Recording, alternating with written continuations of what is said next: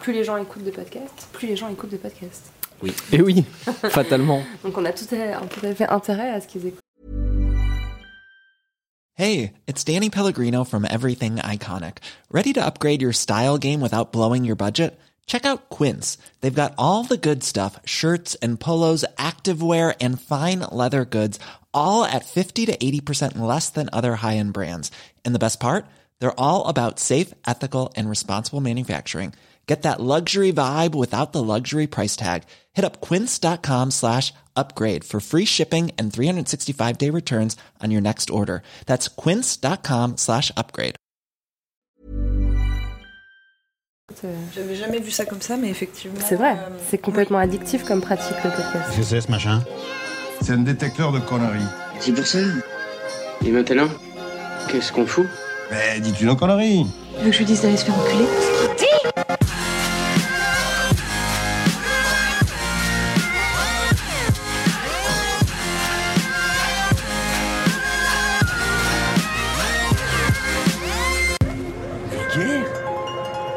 Vulgaire Oui, je trouve ça vulgaire.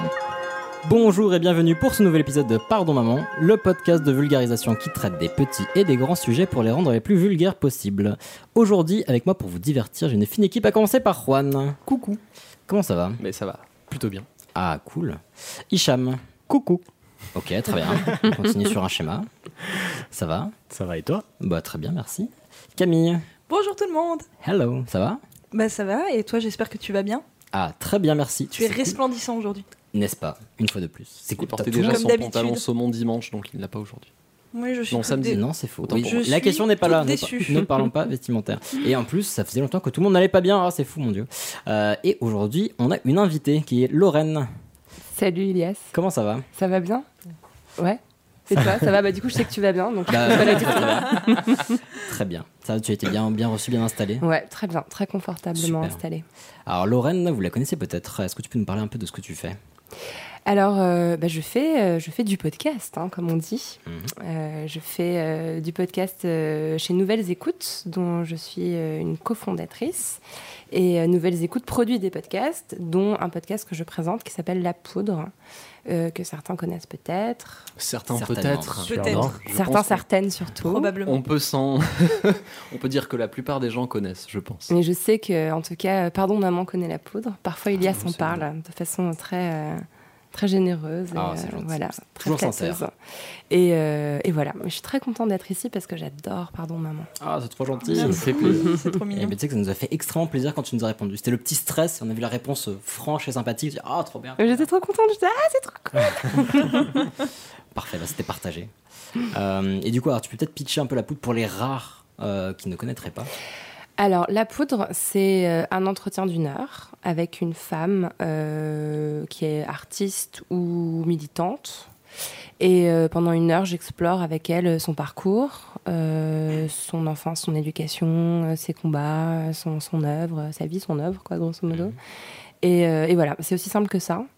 Mais, mais c'est une démarche euh, féministe parce que. euh, Ah. Non, excuse-moi, j'ai de la peine pour toi. Ah, Hicham est en train Non, de- mais je préfère y rester Hicham est en train de mourir en est fait. en train de décéder, ça va bien se passer. Voilà. Non, mais c'est horrible de retenir une toux. Non, mais je, ouais, je veux pas infliger ça à qui que ce soit. Tous, Hicham, les auditeurs peuvent savoir. Hein, tous. confiance. Donc, tu disais donc une démarche. euh, C'est une démarche qui est féministe parce Mhm. que mon propos est de créer un espace médiatique qui soit euh, exclusivement réservé aux femmes. Mhm. Et, euh, et, euh, et voilà. Donc, euh, comme dans la poudre, il n'y a pas d'hommes. euh, du coup, il n'y a pas d'hommes qui interrompent des femmes, par exemple, des choses comme ça. Et, euh, et voilà. ah, c'est On a cool. intérêt à se tenir à carreau, putain. Du coup, je leur dire, on a déjà parlé bah, à la F- Non, non. FAQ. Mais voilà, c'est très chouette, ça fait, euh, c'est très doux, ça fait, enfin, très doux et très fort, et ça fait beaucoup réfléchir, et euh, voilà, ça s'écoute très bien. Donc, on, on vous le conseille. Donc, euh, pour ceux qui n'auraient pas écouté. Bien. Du coup, alors aujourd'hui, de quoi on va parler? On va commencer par Camille, me semble. Absolument. Oui, pour changer. Et donc moi j'ai décidé de vous parler de la Bastille. Ah, Voilà. Un sujet d'histoire, donc. Et je me suis dit qu'il fallait peut-être que je me lance dans des un peu de sujets fraîcheur. d'histoire. Ouais, c'est Voilà. changer. Je, pour tester. bah oui, Voilà. l'informatique, je t'ai dit, ça, ça, ne durera qu'un temps. hein, c'est- Mais oui, c'est- je, je sais bien et je suis tellement calée sur le sujet que je voulais découvrir c'est autre bien de chose. devoir et- prendre des risques. Je comprends, ça me sais. fait plaisir. Merci beaucoup. Et Lorraine, de quoi tu nous parler? Euh, je parlais de Marguerite Durand, qui est Ouais. une féministe euh, du début du XXe siècle. que j'adore. Ah, Hmm. parfait. Ouais. Hâte d'entendre ça. Quelqu'un me suis- sait qui c'est ici Elle a une bibliothèque, tout ce que je sais. Tout à fait. Ah, C'est la sienne, elle la Ouais, il me semble que c'est pas exactement ça, mais il y a des il y a des- Il y a encore son nom sur le bail. Euh, bah du coup voilà, au lieu de dire des bêtises. Euh, bah, c'est moi ensuite. Euh, moi, alors, c'est par rapport à plusieurs auditeurs qui nous ont demandé des success stories par Mhm. rapport au sujet qu'on a fait notamment sur, sur Elon Musk. Et du coup, je me suis dit que j'allais vous parler de Nick Woodman et de sa marque qui est GoPro Mhm. et de pourquoi c'est une success story et en même temps, ça en est pas une. Et en même temps, vous parlez vite fait de ce que c'est qu'une success story euh, dans la vraie vie. Ok, très bien, cool. Euh, après ce sera Hicham. Bah moi, je vais vous parler, j'ai pris un sujet spécial pour Lorraine. je vais parler euh, des bienfaits de la polygamie. Non, je rigole. Non. Je vais- Mais, C'est une mais, blague. mais pourquoi pas? Mais alors franchement, tu crois que pour moi le mariage hétérosexuel est pour un, un- Non, un- non. un ultime objectif? Non, je vais parler d'un sujet beaucoup plus gai. C'est la prise d'otage euh, à l'Opéra de Moscou en 2002. Grosse Ok, ambiance, hein. léger. C'est bien, ça, ça va être l'ambiance. Et je crois de toute façon, Yes, que tu vas clôturer toi aussi avec un Sur la grosse ambiance. ambiance. Ouais, J'ai ça va préféré rester. prendre un truc gay et je vais vous parler des enfers. Eh ben, écoute, on va passer Voilà. une bonne soirée de merde. Ça va être super. Et vous verrez, ça va être trop cool. Non, Mettez une petite musique triste, genre la musique de la liste de Schindler, Et et c'est parti, en on vrai, y va. c'est- En vrai, c'est trop intéressant. Très bien. Bah, du coup, on va pouvoir enchaîner sur le sujet de Camille. Oui, on va partir sur Camille. Ça me paraît une bonne idée. Sire, les Parisiens ont pris la Bastille. Voyons, où l'ont-ils mise Mais vous vous rendez pas compte du changement que ça a fait quand on a pris la Bastille, enfin monsieur, quand on prend le métro, ça fait un changement en République. Toujours les bonnes références. Mais toujours, toujours euh, des références très historiques, très. Voilà, c'est pas. Tu Ça parles m'a comme fait- Herman, ça me fait flipper. Ça m'a fait redécouvrir ce sketch et qu'est-ce qu'il est drôle, Ah, on il ne est s'en trop lasse pas. Alors, la Bastille. Donc, je ne vais pas vous parler de la prise de la Bastille, mais de. Enfin, si, forcément un petit peu, mais je vais vraiment euh, me, me concentrer sur euh, le, le bâtiment en lui-même. Donc, la Bastille, est-ce que vous avez une petite idée de, euh, de l'époque à laquelle on va entreprendre la construction de la Bastille? La construction. Moyen Âge, 17ème. Le Moyen-Âge, mais alors je te rappelle que le Moyen-Âge a duré 1000 ans. justement. Mais qu'est-ce que 1000 ans à l'échelle de l'humanité? C'est déjà pas mal, hein, ça se resserre. Est-ce que c'est vraiment le Moyen-Âge Oui, c'est au Moyen-Âge, Ah, oui. cool. Oui, oui, oui, c'est au Moyen-Âge. 12ème. Bah, t'es pas très très loin. 14e. Oh, bah, deux va. siècles Voilà. près. euh, oui, va. non, mais oui, c'est ce que Ça je te va. dis. T'es pas très va. très loin. Voilà. 14e. Donc en fait, euh, c'est le roi de, le roi de France Charles V qui, euh, avec euh, le prévôt de Paris euh, Hugo Briot, se dit bah, je construirais bien euh, un petit bâtiment pour euh, protéger l'ouest parisien euh, des attaques des Anglais. Alors. Pourquoi euh, protéger Paris de- des attaques des Anglais Et pardon, j'ai dit l'Ouest, mais il s'agit de l'Est parisien. Euh, tout simplement parce que nous sommes en pleine guerre de 100 ans. On est dans les années euh, 1370. Les Anglais occupent tout le nord du territoire français. Et l'ouest parisien, pour le coup, est protégé par le Louvre, qui existe déjà, qui est une forteresse euh, voilà, médiévale. euh, J'en avais déjà parlé euh, lors d'un précédent épisode. Voilà. Et euh, le souci, c'est que euh, les Anglais, on s'attend à ce qu'ils arrivent plutôt par l'ouest, hein, quand on voit la position de l'Angleterre, mais on se dit, ah, les Anglais, mon Dieu, qu'ils sont fourbes. C'est vrai que c'est très fourbe, un Anglais. Et donc, ils se sont dit, tiens, ils seront encore bien capables de faire le détour pour venir nous attaquer par l'est, les petits, les Les petits malins. Sagouins. Et du coup, dans le doute, on s'est dit. Voilà, donc dans le doute, on s'est dit construisons un modeste édifice. Donc quand je vous dis un modeste édifice, 68 mètres de long, 37 mètres de large, 8 tours de 24 mètres de haut, modeste. Pas mal. On est loin du Burj Khalifa quand même. hein. Surtout que ça, soit- ça ressemble plus trop de nos jours. Voilà, pour, pour les années C'est 1370, déjà pas mal. je trouve je qu'on- l'accorde. on se démerde. Voilà. Et, euh, et donc on va construire euh, cet édifice qu'on va appeler la Bastille en référence au mot bastide. Euh, une bastide, c'est un petit, un petit bâtiment défensif en pierre. Je Voilà. reste stoïque, tu remarqueras. Voilà. Alors, Donc, ce choix de euh, sujet était-il fait exprès? Non, pas du tout. C'est un pur hasard, mais un bel hasard. Voilà. Parce que moi, la Euh, prise de la Bastide, j'en ai soupé quand même, hein, pas mal. Voilà, je préfère la faire la blague maintenant avant qu'elle vous vienne. Mais c'est drôle. Et c'est très drôle. Voilà. J'aime voilà. bien. Enfin, sur le long terme, vous Oui. allez être moins drôle, mais. Euh, la 30 fois. Oui, voilà, la première fois, c'est drôle. Euh, donc, on construit ce, ce modeste bâtiment. Euh, qui est euh, entouré par un fossé très, euh, très profond. On dévie un bras de la Seine pour remplir le fossé avec, avec de l'eau. Et donc, ça nous donne vraiment une énorme forteresse assez lugubre aux portes de Paris, qu'on va tout de suite appeler la Bastille Saint-Antoine. Voilà, Saint- donc Saint-Antoine parce que c'était là qu'il y avait la porte et la rue Saint-Antoine. C'est encore le cas aujourd'hui. Il y a toujours la rue Saint-Antoine juste à côté. Et ce bâtiment a plusieurs utilités. Donc, c'est vraiment protéger l'entrée est de Paris, protéger l'hôtel Saint-Paul qui n'existe plus mais qui se trouvait dans le Marais bah, au niveau du quartier actuel Saint-Paul, qui était l'endroit où résidait Charles V, le roi de France, et permettre à Charles V de se réfugier si jamais les Anglais nous attaquent ou si jamais les Parisiens font euh, un petit... euh, Un petit putsch. Voilà, Au exactement, calme. une petite manifestation Mm. des familles. Oui. C'était pas une, euh, une armerie, enfin, c'était pas là-bas où on stockait les, les, armes. armes, et Alors- les boulets de canon, et etc. Alors, les boulets de canon à cette période-là, il y en a pas des milliers et des cents encore, ça viendra. Mais n'a euh, pas encore fait de sujet sur les boulets de canon. Mais euh, bah, ça, ça peut venir, pourquoi pas. Mais en tout cas, effectivement, oui, c'est un endroit où on va stocker forcément des armes. C'est l'endroit où on trouve des garnisons. euh, donc forcément, qui dit garnison, dit armes.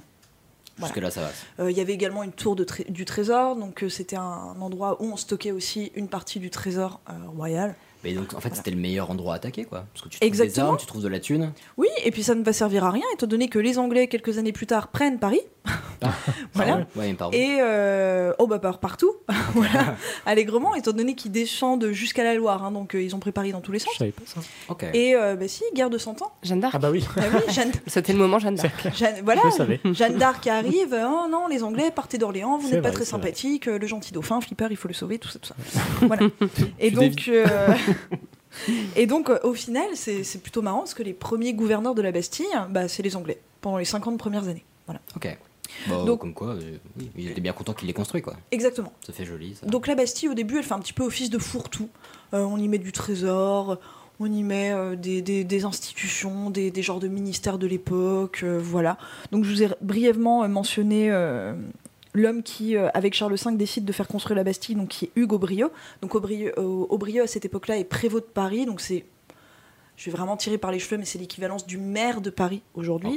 Et il va énormément s'investir dans la construction de la Bastille. C'est tellement investi qu'il va se faire embastiller. voilà, il va être un des premiers à, à con- à tester les cellules. Alors, Voilà. on la garde. voilà, pour une sombre affaire de sodomie. Enfin bref, euh, voilà, il Oh. va y passer. Ah, mais c'est intéressant. Il y a pire. Enchaînons, finalement. Oui. non, mais je, voilà, je vous raconte la petite histoire également de la Bastille, la grande histoire. euh, On embastillait les sodomites. Oui, au Moyen-Âge, oui. Oui, bah oui, Oui, oui, forcément. Ah oui, en même temps, c'est- qu'est-ce qu'on qu'est-ce qu'on va en faire d'autre? Oui, bah, voilà. te- Alors, deux choses. Cher auditeur, tu as appris le mot embastillé, déjà? Oui, exactement. J'espère que tu n'as pas pris le mot sodomite, mais c'est une autre histoire. Et ensuite, je vous invite à aller chercher des photos des- de, de dessins de la Bastille à l'époque, parce qu'on parle beaucoup de la Ouais, Bastille, on en voit les tracements le métro, Mais beaucoup de gens ne savent pas à quoi ça ressemblait la Bastille. Ah, moi je trouve qu'il y a un côté image d'épinal. Enfin, après, c'est peut-être parce que j'ai fait des études Dans les- mais dans je les trouve qu'on a tous une idée. Dans les manuels scolaires, il y a quand même l'image Oui, de, la... de la prise de la Bastille On, on la voit un peu. Et pour vous faire une très très bonne Épinal, idée. la ville dans les Vosges ou... Oui, mais une Oui, image ça a un d'Épinal, rapport, mais on, on en- on y reviendra une autre fois. Voilà, fais-nous un sujet sur les images d'Épinal si tu veux. Mais par contre, pour vous faire une bonne idée de ce à quoi pouvait ressembler la Bastille, euh, vous pouvez tout simplement vous imaginer le donjon de Vincennes, qui est euh, très très proche, Ah ouais, euh, voilà, qui Oui. est très très proche tant en dimension, euh, voilà. Et donc d'ailleurs, tous les films sur la Révolution où on a voulu représenter la prise de la Bastille ont été tournés au, À Vincennes. au donjon de Ah, Vincennes. pas mal. Exactement. Voilà.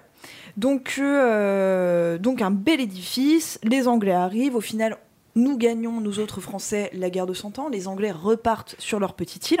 Et la Bastille, rapidement, va servir de prison. On se dit, bah, tiens, c'est pratique d'y mettre des gens. Voilà.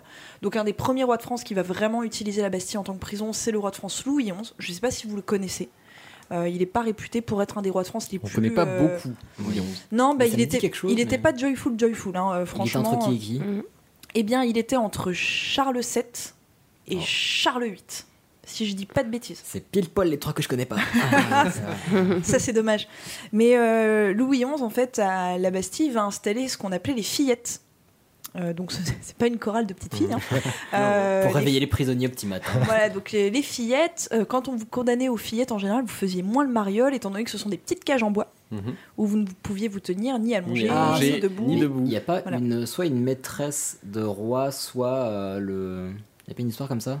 Mais il y a un monsieur, hein, euh, bah, le, le monsieur qui a inventé les fillettes, il a passé 11 ans dedans, dis donc. Ah, Ouais. non, mais non, non, Si, non, si, C'est pas, pas. c'est pas comme Guillotin qui se fait guillotiner Ouais, aussi c'est ce que Non, alors, faut pas alors ça, des, des- ça c'est des- la légende, Ah. mais Guillotin est mort au chaud dans son lit, je te rassure, il n'a jamais Alors été pourquoi on guillotiné. dit tous il est mort été en guillotiné 1800 et des patates. Donc on diabolise en fait Guillotin. Exactement. On mais il est, mort, euh, il est mort au chaud, euh, tranquillou, Cette chez rumeur existe, je l'ai ah, pas oui, oui, inventée. Ah c'est une vraie, Merci, rumeur. de Mhm. l'enlever de mon esprit et de me donner les vrais faits sur la mort de Guillotin. Mais, euh, mais par contre, dans le même délire, tu as Louis XVI qui a énormément contribué à la construction de la Ah, guillotine. et pour le coup, lui, on est sûr qu'il a été guillotiné. Voilà, exactement. Mais Guillotin est mort au chaud. Et sinon, Bref. anecdote urbanisme, il y a un gymnase qui s'appelle le, gymnase- le gymnase des fillettes dans le 18e arrondissement et qui vient de ces cages-là, donc c'est très très charmant. Voilà. Je t'en prie, continue. Donc, euh, donc c'est des voilà, c'était des petites cages très confortables. Alors aujourd'hui, on se pose une question, on se demande est-ce que les fillettes, au final, c'était pas plutôt euh, ce que Louis XI avait inventé aussi des grosses chaînes avec un boulet euh, et euh, une barre en métal qui allait des, qui reliait vos pieds à vos bras, qui vous empêchait de bouger. Donc on dit au final, les fillettes, c'était pas si terrible que ça.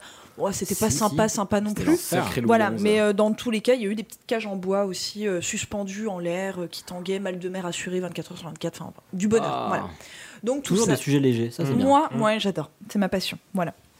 À partir de l'époque moderne, euh, la Bastille devient uniquement une prison. Donc quand je vous Ok. dis l'époque moderne, on arrive au 16e, 17e siècle. Mhm. C'est uniquement une prison à partir de ce moment-là. C'est-à-dire qu'avant, ça servait de prison, mais il y avait aussi tout un tas de choses à la Bastille. En fait, c'était vraiment euh, le, le gros Emmaüs local de Paris. Euh, Il y avait euh, des boutiques, il y avait un Châtelet, trésor. y avait- Oui, c'est ça. C'était la station Châtelet-Léal, tout simplement. Voilà. Et, et donc c'est au début du règne personnel de Louis XIV que ça devient une prison royale et une prison, vous allez le voir, qui a un fonctionnement euh, assez singulier, disons. Donc euh, c'est une prison où on ne vous enferme pas suite à un procès, mais uniquement sur les lettres de cachet du roi, donc selon le bon plaisir de Sa Majesté. Donc euh, on vous y envoie pour une durée absolument indéterminée et très souvent sans savoir pourquoi vous y allez. Donc c'est des prisonniers dic- dictatoriaux et c'était bien. Il y a tout type de prisonniers. Il y a du droit commun, il y a du politique, il y a des prisonniers euh, pour euh, actes de librairie, donc c'est-à-dire des écrivains qui vont euh, écrire des livres qui vont déplaire au roi. Je trouve que c'est la, meilleure raison d'aller en prison, putain. Acte de librairie. Non, mais. Volte- Voltaire est un grand accoutumé de la Bastille, il y est allé mais une dizaine de fois. Euh, Diderot y allait. Sade, non Ma- le marquis de Sade, Ah, ça, effectivement. il a écrit euh, une partie de son œuvre euh, de, dans la euh, Bastille. les- Dans la Bastille, ouais. Oui, Mm. euh, il a écrit une partie de Sodome euh, dans la Bastille sur euh, Il était des- joueur. des, Il était- roule- il des était rouleaux très de, joueur. des rouleaux de papier toilette qu'il a encore collé comme ça, bout à ouais. bout sur un rouleau de 12 mètres. Incroyable. Donc euh, je crois que c'est aux archives nationales, on a encore J'ignorais cette l'original. histoire et c'est Voilà. incroyable. C'est plutôt rigolo, voilà. Euh, et en- par contre, donc il y a tout type de prisonniers et c'est ce qui fait que c'est assez euh, étonnant parce que vous pouvez être là à la fois parce que vous êtes un faussaire ou un grand meurtrier. Mais par contre, il faut que vous soyez soit une personne importante, Mhm. soit que vous ayez fait quelque chose qui est fait parler de vous. C'est-à-dire que quand on vous arrête et qu'on vous dit vous allez être embastillé, vous pouvez vous dire Wouh, j'ai fait du bruit La dans les chaumières. Maman. Euh, Oh. La twittosphère euh, a bougé grâce à moi. euh, voilà, on a parlé de moi. Mais tu mourais dans la Bastille ou tu finissais par être jugé et euh, et t'étais. Bah, non, non, tu Voltaire n'as n'est pas pas- mort à la Bastille. Tu n'as pas de procès. Quand tu es envoyé à la Bastille, c'est sur lettre de cachet, c'est-à-dire tu ne passes pas par la case justice. Et Tu donc, es envoyé selon le comment bon plaisir du Comment roi. t'en sors du coup si t'en sors Pour un une, jour selon le bon plaisir du roi. Ah, Alors oui, tu en sors un jour. t'oublier. On- on- en fait, on a la chance d'avoir euh, toutes les archives de la Bastille qui ont été récupérées lors de la prise de la Bastille à la Révolution française. On sait aujourd'hui que sur 400 ans euh, de prison, enfin où la Bastille a été une prison, il n'y a eu que 6000 prisonniers. Ce qui, au final, sur 400 ans, c'est vraiment très très peu. Et on sait que la durée moyenne d'un séjour à la Bastille était de 6 mois à 1 an. Donc c'était Ah la, oui. petite, la petite tape sur la main. Genre, Donc euh, on meurt pas à la C'est Bastille. de l'argent public gaspillé tout ça en fait, Un non petit peu. Comme Mais, tu y euh, vas. on ne meurt pas à la Bastille. Donc justement, tout a je changé vais- maintenant. Je vais vous parler un petit peu justement du fonctionnement bien particulier de, de cette prison. Donc la Bastille, elle a à sa tête un gouverneur qui est choisi par le roi, c'est un titre quand même assez honorifique, et ce gouverneur, en fait, il agit un petit peu comme un gérant d'hôtel, c'est-à-dire qu'il est rémunéré par euh, les personnes qui sont euh, clientes, entre guillemets, à la Bastille, qui sont prisonnières à la Bastille. C'est un concierge finalement. Bah, en quelque sorte, c'est le oui, c'est le c'est le PDG d'accord hôtel quoi. Tu viens, t'as ta chambre et tu C'est payes. une autre euh, métaphore, mais admettons. Bon, je pense qu'ils aient moins de concerts, mais. Tu viens, tu as ta chambre et tu payes ta chambre d'hôtel en quelque sorte. Donc au début, c'était toi ou ta famille qui payait. Euh, et ensuite, le roi, comme c'était sur lettre de cachet, c'est le roi qui payait ta pension à la Bastille. Euh, moi, je trouve ça quand même assez euh, C'est rigolo. Donc il, c'est quel- il devrait pas avoir peur, euh, Sarkozy, alors euh, il peut se payer euh, une suite dans une prison. Ouais, mais la Bastille n'existe plus, donc Oui, Ah non, oui, merde. merde, c'est- c'est vrai. Après, on peut la reconstruire, mais ça prendra du temps. Donc, euh, comme je vous l'ai dit, on est envoyé sur lettre de cachet et on sait que 80% des prisonniers qui ont été envoyés à la Bastille ont été envoyés euh, à la Bastille à la demande de leur famille. C'est-à-dire que, par exemple, vous êtes un marquis ou une marquise, vous avez une fille euh, qui, euh, qui euh, court un petit peu euh, dans les rues avec euh, tous les soldats du coin. Vous dites Ah. ah mon dieu, elle va déshonorer la famille. T'écris une petite lettre de cachet au roi en disant est-ce que tu pourrais mettre ma fille à la Bastille six mois pour la calmer un petit peu là Voilà. je lui enverrai un D'accord, petit donc peu c'était vraiment une, une prison d'apparat quoi pour faire style. mais euh, en quelque sorte, ok. oui, de toute façon, c'est la prison qui est sous les yeux du roi. Mhm. Euh, il faut se dire vraiment que les rois de France à l'époque reçoivent des comptes rendus quasi quotidiens de ce qui se passe à la Bastille. Mhm. Et donc, c'est en quelque sorte une prison modèle. hein. Euh, la Bastille, on est très très loin de toutes les autres prisons qu'on peut avoir en France. La Bastille, c'est vraiment des cellules très spacieuses de 50 mètres carrés avec Oh. plusieurs pièces, chambres, antichambres. Il n'y a qu'une 50 quarantaine de carrés à cellules. Paris, c'est carrément du luxe quand même. Exactement. Sauf les fillettes. Oui. Ouais, Ah non, ouais. mais les, les fillettes n'ont existé probablement que sous Louis XI et potentiellement euh, Charles VIII derrière. Mais euh, voilà, ça a été une, une courte période. La Bastille, c'est une prison de luxe. C'est la prison vraiment euh, euh, bling, Bling de Paris. En plus, c'est le roi fait. qui paye, ça fait envie. Exactement.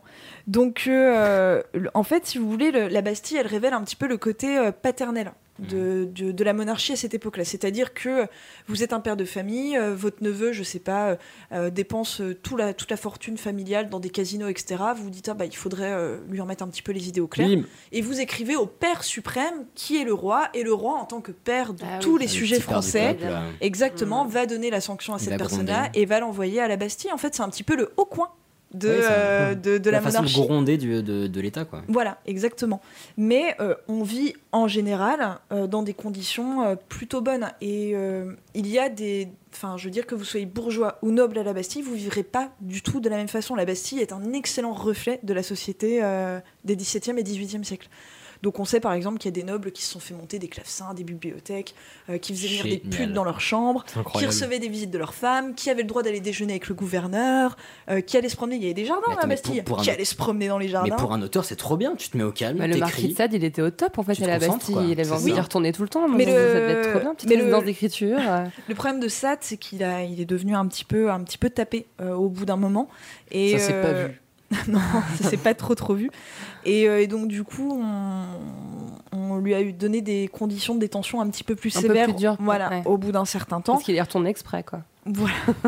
mais euh, mais on, on- on restait quand même sur euh, des repas très copieux. Il y avait des cuisines incroyables, donc on mangeait de la viande à tous les repas. Enfin, on est quand même sur une prison. T'arrêtes, j'ai envie de partir en vacances là-bas. qui est très très loin des autres prisons qu'on peut connaître en France à cette époque-là, comme euh, la Force ou la Conciergerie, où là c'est vraiment euh, on dort sur la paille, il n'y a pas de latrine, euh, voilà, c'est assez compliqué.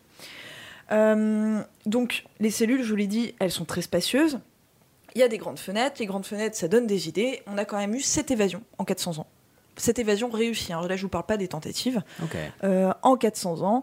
Et lorsqu'on est repris, bon bah là forcément les conditions se durcissent un petit peu, on est envoyé au cachot. C'est-à-dire qu'il y avait quand même des cachots à la Bastille. Mhm. Donc on est loin des milliers de cachots qu'on peut imaginer. Il y avait huit cachots, un par tour. Et on n'y restait pas plus d'un mois. Ensuite, on vous remettait dans votre petite cellule spacieuse. Violent quand même. Ouais, euh. plus relou. Ben, disons qu'on est très très loin de Fleury-Mérogis aujourd'hui. Enfin, je veux dire, c'est, euh, je pense qu'on Ouais, est sur des 12 conditions. cellule. Voilà, euh, on est sur des conditions de détention qui sont euh, beaucoup plus sympas. Euh, Qui sont meilleurs que la plupart des étudiants qui vivent à Paris. Mais, mais oui, mais totalement, et c'est ce que je trouve complètement dingue. Alors qu'aujourd'hui, euh, mais. euh, la Bastille, on a tendance à la, à la diaboliser en fait. Et donc, il y a un prisonnier célèbre dont j'ai envie de vous parler de, de la Bastille. Enfin, il y a eu plein de prisonniers, mais je vais commencer par celui-ci parce que c'est mon chouchou. Celui qui est parti plein de fois. aussi. Exactement. c'est à la fois le, le moins connu et le plus connu de tous les prisonniers de la Bastille. Il s'appelle Henri Masser de Latude. Et ce Latude, il vit sous le règne de Louis XV au XVIIIe siècle. Le XVIIIe siècle, c'est l'âge d'or de la Bastille. Et ce Latude, euh, Il, n'est apprécie l'air frais. il est pas très bien à la cour hein. Euh, et il aimerait se faire un nom. Voilà.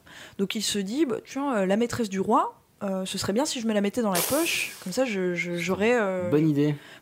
Donc euh, la maîtresse du roi à l'époque, c'est quand même Madame de Pompadour. Ouais. C'est pas Voilà. risqué, c'est cool. Et donc il se dit, je sais, je vais, euh, je vais euh, la prévenir d'un- attentat contre elle, comme ça elle, me- elle sera super reconnaissante. Alors il se renseigne, il n'y avait pas d'attentat de prévu, il est dégoûté. Il se dit, fais chier, je vais devoir en organiser un, ça c'est vraiment con. Donc il organise un faux attentat contre la Pompadour. Donc en fait, Il en voulait. lui, À la quand même, hein. Il était motivé. hein. il, prend une. Mitterrand. il prend une boîte et il achète 8 bulles de verre. Donc, ce qu'on appelait des bulles de verre, vous savez, c'est un petit peu comme les pétards aujourd'hui qu'on a dans les papillotes. Donc, à l'époque, c'est des petites bulles en verre tout fin que les enfants s'amusent à, à claquer. Mhm. Et ça fait un très gros bruit, très impressionnant. Donc, il en met 8 dans une boîte et en fait, avec un système particulier qui faisait que quand on ouvrait la boîte, c'était très très bruyant. Tout pétait d'un seul coup. Et donc, il envoie cette boîte Et juste avant, la pompe, il s'était débrouillé pour que la Pompadour reçoive un, un petit billet où il y avait écrit Attention, vous allez recevoir une boîte, ne l'ouvrez surtout pas, elle est piégée, etc. Sauf que la Pompadour, je ne sais pas comment, a tout de suite démasqué euh, la tude. Euh, Il a signé. oui, c'est ce que j'allais dire. Ils sont encore bien capables d'avoir signé. Il me semble que c'est une histoire d'écriture, qu'il a utilisé la même écriture sur les deux trucs. Enfin, Malin. voilà. Gros malin. ouais. Et donc, euh, au lieu de s'en faire une amie, il s'en est fait mais une ennemie à vie. Et euh, il a passé 35 ans en prison. Parce que Oh. Pompadour, finalement, elle avait quand même un petit peu d'influence. Un peu. Petit parce qu'il peu. y avait plein de personnes à draguer en fait. Au final, il était pas obligé de se mettre dans la merde comme ça. C'est ça. Et donc, il aurait pu ne pas rester longtemps euh, à la Bastille, mais il il s'est évadé plusieurs fois. Et à chaque fois, il s'est fait reprendre. Pas très loin, le con en plus. hein, Mais il était euh, vraiment débile, le mec. Ah, il allait- même. à chaque fois, il sortait, il allait au ras Débile, du mais coin, pas il trop, se faisait relever. quand même à s'enfuir, quoi. Voilà, et, Bah, euh, fou. et Oui, il s'est oui. fait, il s'est fabriqué, je crois qu'il a mis deux ans pour la faire, une échelle de corde euh, avec les draps de son lit. Il a enlevé fil par fil. Ah oui, obstiné, quoi. Voilà, Qui est au et, euh, musée, euh, qui est au musée Carnaval. Exactement. Du Ah, DIY. je l'ai déjà vu. Il a truc. légué son échelle de corde au musée Carnaval et le type il s'est dit je suis un héros, je vais le léguer. Et il a publié ses mémoires en 1787 euh, qui ont eu connu un très très grand succès à la Révolution française. Donc dedans il explique oui c'était un scandale, les poulets qu'on nous servait n'étaient pas suffisamment cuits, euh, quelle horreur. Voilà. Vraiment euh, une triste vie. Et euh, moi ce monsieur me fait, euh, me fait énormément rire. Euh, donc je vous invite à lire les mémoires de la tude qui sont excessivement drôles. Moi je les ai chez moi, ça se trouve facilement. Bah, tu le Et, prêteras euh, à tous nos auditeurs. Oui voilà, faisons comme ça. On vous le scannera. Je mettrai une petite fiche dedans, comme dans les CDI quand on est. C'est la mort du livre, Elias. C'est pas bien ce que tu fais. Voilà. Euh, donc, l'étude, il reste 35 ans, pas que à la Bastille, il est aussi envoyé à Vincennes quelque temps, mais c'est une exception, comme je vous l'ai dit, les prisonniers de la Bastille restent peu de temps à la Bastille. Euh, on a eu le masque de fer également, qui Ah restait oui, très longtemps à la Bastille dire, et qui est mort à la Bastille. Donc euh, le masque de fer, au final, on ne sait pas vraiment qui c'était. Aujourd'hui, on est quasiment sûr que c'est un Italien qui euh, avait un rôle de diplomate avec la France et qui a revendu des infos sur la France à d'autres pays. Ça n'a pas plu à Louis XIV. Il n'y avait pas une histoire que c'était son frère caché, un truc Oh comme là ça là, Ça, oh. ça Ça, DiCaprio. c'est Ça, c'est Alexandre DiCaprio, ça. C'est- le très mauvais Bien- film bien avec essayé. DiCaprio, Ah, effectivement, et Gérard Depardieu, tout à fait. Mais oui, oui, c'est, ça aurait été le, le- Non, mais moi aussi, je l'ai vu.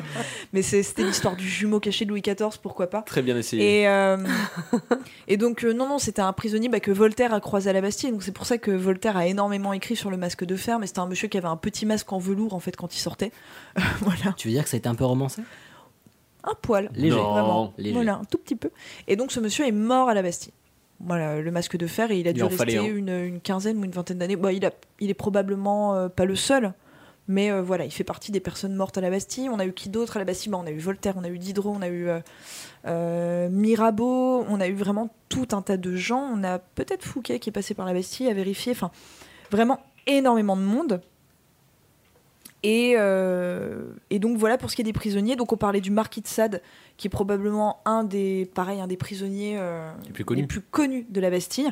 Le marquis de Sade, pour la petite anecdote, euh, il avait un, un trou pour que ses déchets sortent euh, de, monde, sa hein, cellule. tu sais, enfin, Non, mais- Ah, bravo. voilà. Et on retombe encore sur la sodomie, hein, Et donc- euh.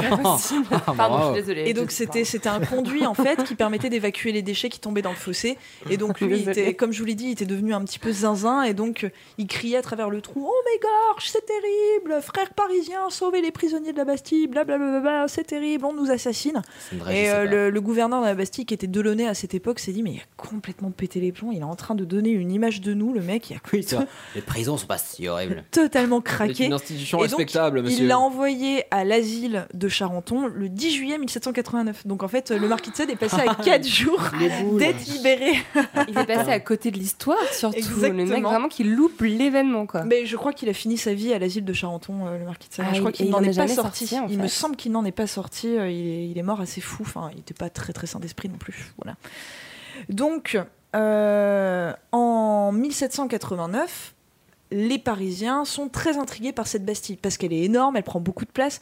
Et en plus de ça, lorsque vous êtes libéré de la Bastille, on vous demande de signer un petit papier comme quoi vous direz que vous n'avez, euh, enfin que vous ne raconterez jamais ce qui s'est passé à l'intérieur de la Bastille. Clause de confidentialité. Exactement. Ça entretient un mystère la de Bastille, dingue. c'est Secret Story en fait. On y sait juste qu'on on sait juste qu'on y est envoyé sur ordre du roi et vous savez les prisonniers à la Bastille, ils arrivaient de nuit, les soldats devaient se retourner pour ne pas voir leur visage, il y avait vraiment un mystère entretenu autour de cette Bastille. Et donc, on est euh, en pleine révolution. Cette Bastille, elle nous intrigue. À Paris, euh, les, Pa- les Parisiens veulent faire euh, des émeutes, mais on est en déche de poudre.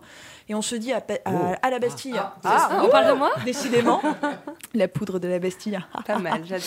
Et donc, euh, on se dit, bon, bah, allons à la Bastille pour récupérer de la poudre. Bim, prise de la Bastille. Aujourd'hui, c'est plutôt marrant, on parle de la prise de la Bastille, alors qu'au final, la Bastille s'est rendue au bout de quelques heures, tout simplement. On ne l'a pas prise, hein, c'est Il y a le- quelqu'un qui frappe. C'est- Il y avait Ouais, ouvre. quatre gardes qui se battaient en duel, donc. euh, Comment Il y avait quatre gardes qui se battaient en duel, donc ils ont dû. Ah non, non, non, la, la prise de la Bastille, je pense que c'est plus de 15 000, ça a mobilisé plus de Ouais. 15 000 personnes, hein, ça a été Oui, mais énorme. En garde ou en, en militant Mais même en garde, c'est Ah des, Ah. des centaines et des centaines de gardes. Pas. Et euh, la, la Bastille s'est rendue. euh, je crois que la prise de la Bastille a commencé vers 10h. Les négociations ont commencé vers 14h et la Bastille a dû se rendre vers 17h. Et on a buté le gouverneur au, au scalpel, on lui a Ah, coupé la tête non. Vers 18h. Camille Ah ouais, Le temps a d'un été brunch. plié. Exactement. Dégueulasse. Mais parce que justement, comme c'est une victoire éclatante, peut-être que c'est pour ça que ça a été autant euh, proclamé. Enfin, je sais pas, hein, mais. Mais euh, en fait, oui, ça a été proclamé aussi, et surtout parce que c'est un symbole. En fait, comme je vous l'ai dit, on part sur, euh, on part sur euh, le. euh, on est envoyé à la Bastille uniquement sur ordre du roi. Donc, c'est-à-dire que le Parlement et euh, le, ministère de la Justice, entre guillemets, n'a aucun droit de regard. Euh, c'est c'est vraiment euh, le symbole du pouvoir de la monarchie absolue. absolue. Exactement. Donc, c'est ça qui va euh, mettre un petit peu le, le, le feu Le aux faux poudres. poudre. Excellent. Décidément, voilà. On la garde. Et ce qui est drôle, c'est que hein. lorsqu'on prend, euh, comme ça, Lorsque la Bastille est prise, euh, ce qu'on ne savait pas, c'est que Louis XVI avait déjà donné son acte de démolition, parce que Louis XVI s'en servait absolument pas, ça coûtait cher, et il voulait faire une grande place, dont les plans ont été repris pour faire la place actuelle de la Bastille. Donc, euh, comme quoi, voilà. Donc, euh, comme je vous l'ai dit, le gouverneur de Launay est décapité vers 18h. donc, on prend la Bastille, on décapite le bonhomme, on prend les clés de la Bastille, et on se balade dans tout Paris avec les clés de la Bastille, donc la foule en délire. euh, ouh. et c'est seulement vers 19h qu'on se dit, les gars, il n'y avait pas des prisonniers à libérer. non. Génial. On a oublié quelque chose. Voilà. Sauf que là, on ne sait plus où sont les clés. Donc, euh, énorme merde pour sortir les prisonniers parce que les portes étaient épaisses. hein. Euh, Ah, ils ont dû se débrouiller. on a bien galéré. On s'attend à sortir des milliers de prisonniers et là, on en trouve sept. Tristesse. Un peu la loose, mais bon. Donc, euh, trois fous, un assassin euh, et les trois autres, c'était trois faussaires, je crois. Enfin, franchement, euh, Des mecs utiles à la Révolution. voilà, pas la grande gloire. Donc les émeutiers de la Bastille, les principaux, euh, les principaux à avoir pris la Bastille, ils ont formé juste après la prise de la Bastille le comité des vainqueurs de la Bastille. Voilà, qui est un genre d'association des anciens combattants. Voilà. Euh, avec un petit diplôme qu'ils ont reçu. Donc, qui étaient les ennemis? Eh bien, ils ont été environ 900, ne- entre 900 et 950. Il y avait euh, les morts, qui ont parti, donc les morts lors de la prise de la Bastille. Il y a eu 98 morts Posthume, lors de la prise de la Bastille. Donc voilà, ils ont eu ce titre euh, posthume. Les 60 blessés de la prise de la Bastille ont également eu ce titre. Les 13 estropiés aussi. Voilà. Et les 654 euh, autres qui ont eu un peu plus d'action que les autres. Voilà. Et on a mis également des veuves et des orphelins dans l'affaire. Donc ils ont reçu un joli, une jolie petite bannière tricolore et ils pouvaient euh, prétendre jusqu'à la fin de leur vie à une pension, etc., en tant que vainqueurs de la Bastille. Et dès le 15 juillet, on débute la destruction de l'édifice. C'est un entrepreneur parisien qui obtient l'exclusivité de, euh, de- du chantier. Et il se dit, bon bah écoutez, moi je vais lancer un truc, ça va faire mouche à Paris, je vais faire une boutique de souvenirs, les gars, ça va être génial. Et donc il utilise les pierres de la Bastille pour de- construire des mini-Bastilles et il va les envoyer dans tous les départements français. Non. Il est Comme tellement ont- malin, le ils ont- mec. Attends, mais il Comme a le con- mur de Berlin, un il peu. les a c'est ce que construits avant ouais. il les a envoyés. Complètement. Ouais, il a fait faire des mini-bastilles dans des pierres de la Bastille et il s'est dit allez c'est pour moi, il en a envoyé et il vendait des Steve Jobs, mini-bastilles quoi. dans Paris. euh, voilà. ça, a ça a marché. Et euh, mais ça a cartonné, la Bastille, elle a été démolie, sais pas, en deux semaines. Ça a été super rapide. Et aujourd'hui, si vous voulez voir Il des pas de bulldozer en plus. non, bah exactement. Et donc, si aujourd'hui vous voulez voir des pierres de la Bastille, eh bien, il faut traverser le pont de la Concorde, qui est entièrement en pierre de la Bastille, Non. et euh, une bonne partie de l'Assemblée nationale actuelle a été construite avec des pierres de la Bastille. Mais il y a encore des gens qui ont des mini Bastilles? Euh, bah C'est alors, ça que je sais. Bah si si, je pense qu'il y en a au musée Carnavalet. Il y a toute une pièce dédiée à la Bastille. Vous avez les fameuses clés de la Bastille. Vous avez une de ces fi- de ces mini Bastilles. Euh, vous avez bah, l'échelle de corde de la Tutte. Enfin tout un tas d'objets euh, concernant la Bastille. C'est vraiment une pièce qui est super intéressante. Donc je vous invite à y aller. Et euh, forcément, on n'est pas très très fier de découvrir qu'il y a aussi peu de prisonniers. Donc jusque dans les années 1850, on va inventer des histoires comme quand on aurait retrouvé des squelettes dans des cages. On dit oh là là, on a trouvé des engins de torture. Donc effectivement, on avait trouvé une grosse machine en bois. On a dit ah c'était terrible, un engin de torture ignoble. C'était non non, c'était c'était une imprimerie qui avait été confisquée. Voilà. Et euh, on a raconté, oh là là, on a trouvé des vieux monsieur avec des barbes en train de se faire manger par les rats et tout. Bon, ça, c'est totalement fou. En fait, euh, la Bastille, c'était, comme je vous l'ai dit, une prison totalement pépouse, mais ça restait un symbole. Et donc, euh, au final, la prise de la Bastille, c'était pas rien. Mais, en même temps, c'était pas la folie non plus. Exactement. Yeah, on a encore appris plein de trucs, trop bien. Je- Je, je suis hyper fan de Camille, moi.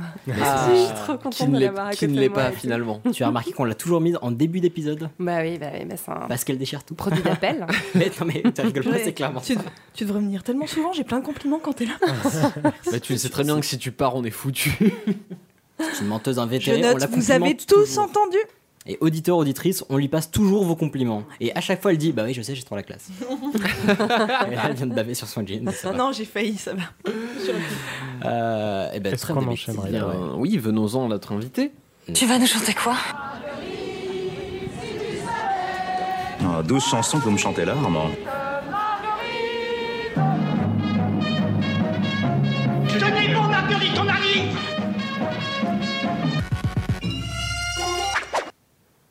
Ah, j'ai adoré mon jingle. C'est collaboratif. Ouais. C'est mis à deux pour celui-là.